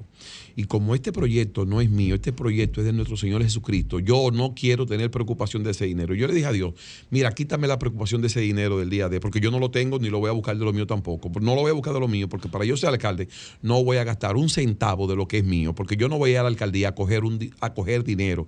Yo no voy a ir a la alcaldía a verla como que es una inversión, porque a mí me dijeron que para ser alcalde había que buscar 200 millones de pesos para tú meterte en la competencia. Yo digo, no, pues yo no ¿Cuánto voy a te lleva ya? No, yo no tengo un peso gastado de lo mío. Esto se No, pero, está pero en sentido general, porque las campañas no, son gratis. ce- Cero. Oye, oye, oye, oye. Eso es lo suyo, pero los de lo amigos que le dicen, mira, agárrese. El ami- Claro, las el Agárrese amigo- 300 Hay gorras. pequeños operatividad. Agárrese Yo tengo- 500 yo tengo- Operatividad porque hay que desplazarse. yo tengo un hay amigo, yo tengo un amigo, un amigo empresario que se me, me ha pasado a la mano y es un amigo empresario que ama la República Dominicana, es un amigo empresario que quiere lo mejor para nosotros y me dice, bueno, yo no sé qué va a pasar contigo, pero yo te puedo apoyar en función de que tú puedas llevar tu propuesta a los barrios, que tú puedas encaminar. Lo que yo estoy haciendo, mira, te voy a decir, yo voy a dar un testimonio el primero de enero del 2025, ahí en el Estadio Olímpico, en la Batalla de la Fe, porque yo voy a dar un testimonio de lo que es tener un sueño, llevarlo a un punto donde tú eres alcalde sin gastar lo que tienes que gastar, sin ser hijo o hija de un expresidente de la República, porque también me dijeron que para ser alcalde tú tenías que ser hijo o hija de un expresidente de la República. Mi papá era chofer de carro público, mi mamá servicio doméstico, trabajador de servicio doméstico, un tipo gualeyano, un tipo guau, que ahora se vistió de popi. Para entrar entre los popis y comérmelo uno a uno. Y eso estoy haciendo. Y no se está dando cuenta ni siquiera quién lo está mordiendo. Yo, Giovanni Leiva, tengo ese entrenamiento abajo, arriba, y voy a ser, Dios mediante, el próximo alcalde de la capital. Giovanni, hay Finalmente, mucho- Francia. Hay muchos factores que entran, digamos, en juego a la hora de que sucedan los acontecimientos políticos y más cuando estamos en el, en el escenario electoral o preelectoral. ¿Qué pasaría o qué piensa, mejor dicho, qué piensa Giovanni Leiva con respecto a la posibilidad de que el Partido de la Liberación Dominicana se alíe? No he dicho con quién ni hacia dónde. se produzcan alianzas con su partido y lleven candidaturas ¿Con quién, comunes. ¿Con quién más? No conocimiento, no tengo No, pero no No, no, perdón, no perdón, porque, no los, chicos, los chicos sufren a veces, ¿verdad? De, de, de, de, vilipendiar, de No, vilipendiar, de- ¿eh? torpedear, de torpedear un poco. Sí, no, no, claro. Es de nuestro criterio que los partidos opositores se alían. Un partido grande, opositor Eh, no se alía lo con el gobierno. Lo que pasa no- es que- ni. Mi No, no, pregunta.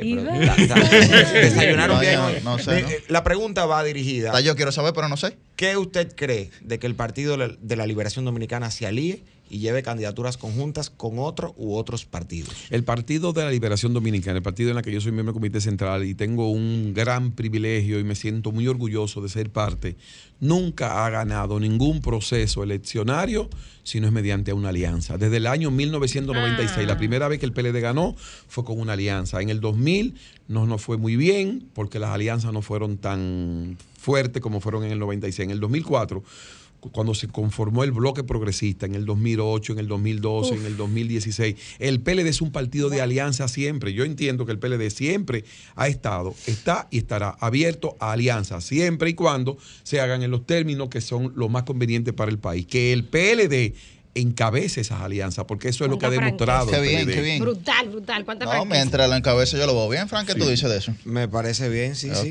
La puede encabezar con muchos senadores y diputados y alcaldes. Y con su presidente también. y con su Y presidente con Abel también. Martínez como presidente. Exactamente. Muchísimas gracias, muchísimas gracias a Giovanni Leiva. De Eh, Santiago. eh, Enrique, enriquece- enriquecedora esta entrevista. La verdad que todos estamos sorprendidos por No, la. no, una energía que tiene Sí, Giovanni. no, pero sobre todo por la autenticidad, por la autenticidad. Y la, no, y la capacidad de comunicar que tiene, que es, Sí, sí, que es, es muy llana. que No, no, pero es muy llana, es eso muy se va llana. desarrollando en el camino. Eso no fue de que, que se metió un curso una semana intensivo. De que, de que, de que locutor, de que, de también, que, de que no, vaina locutor. no, yo voy a hacer un cursito allí una semana. Que ¿no? se cuiden que anda con Dios. Él parece que nació un día 7. No, señores, pero espérate, que lo has entrevistado varias veces, yo también en República de la Verdad, noto como un cambio en Giovanni. Hay, hay, hay una energía diferente, Giovanni. Mira, yo me siento muy pleno, me siento satisfecho de lo que yo estoy haciendo. Mi compromiso es llevar a la capital mi propuesta. Yo le pido a los capitaleños que me den la oportunidad de que me conozcan. Mi nombre es Giovanni Leiva. Mi teléfono son 809-481-4119. Antes de que usted Ay, tome una madre. decisión, deme la oportunidad de que me conozcan. Conozcan quién es este- esta persona, quién soy yo, para que cuando usted lo llame en una encuesta o lo visite en una encuesta, usted tenga conciencia del nombre que quiere decir. Muy bien, pues ahí está. Muchísimas gracias, Giovanni Leiva, aspirante a la alcaldía del Distrito Nacional. Éxitos promisorios le auguramos. Gracias Giovanni. a ustedes por esta gran oportunidad que me conozcan más cada día. Claro, pues eh, nosotros, don Giovanni, siempre terminamos con preguntas capciosas. Veo Ay, aquí ay, en las ay. esquinas nervios, como tensión. No, Francisco me Veo tensión ¿Qué? por, ¿Qué por sí, sí, veo como, como eh, sí, sí, Eh, mucho afán. eh, ¿Eh? diga. Sí, sí, sí, adelante. Primero, Bueno, Fran, bueno, adelante, Fran, ar- ar- arranca usted con Bueno. la suya. Entre, entre. Mi pregunta de cierre hoy es, ¿por qué Proconsumidor no publica una tabla comparativa con los precios del combustible? Ay, mi Ah. madre. Tiquiti. En, ¿Y en la toda América suya? Latina, ¿verdad? En, todo el continente. en Ah, todo el mundo. ya que, él agarró, ya que él agarró los combustibles, que me digan dónde es que uno hace el canje para la galletica de soda que ahora te van a dar de reembolso cuando tú llenes el tanque. Dijo uno que son tremendas hall. Cambio fuera.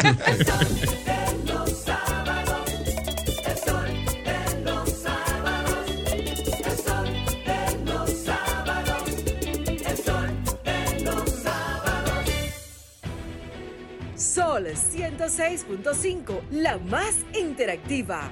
Una emisora RCC Miria.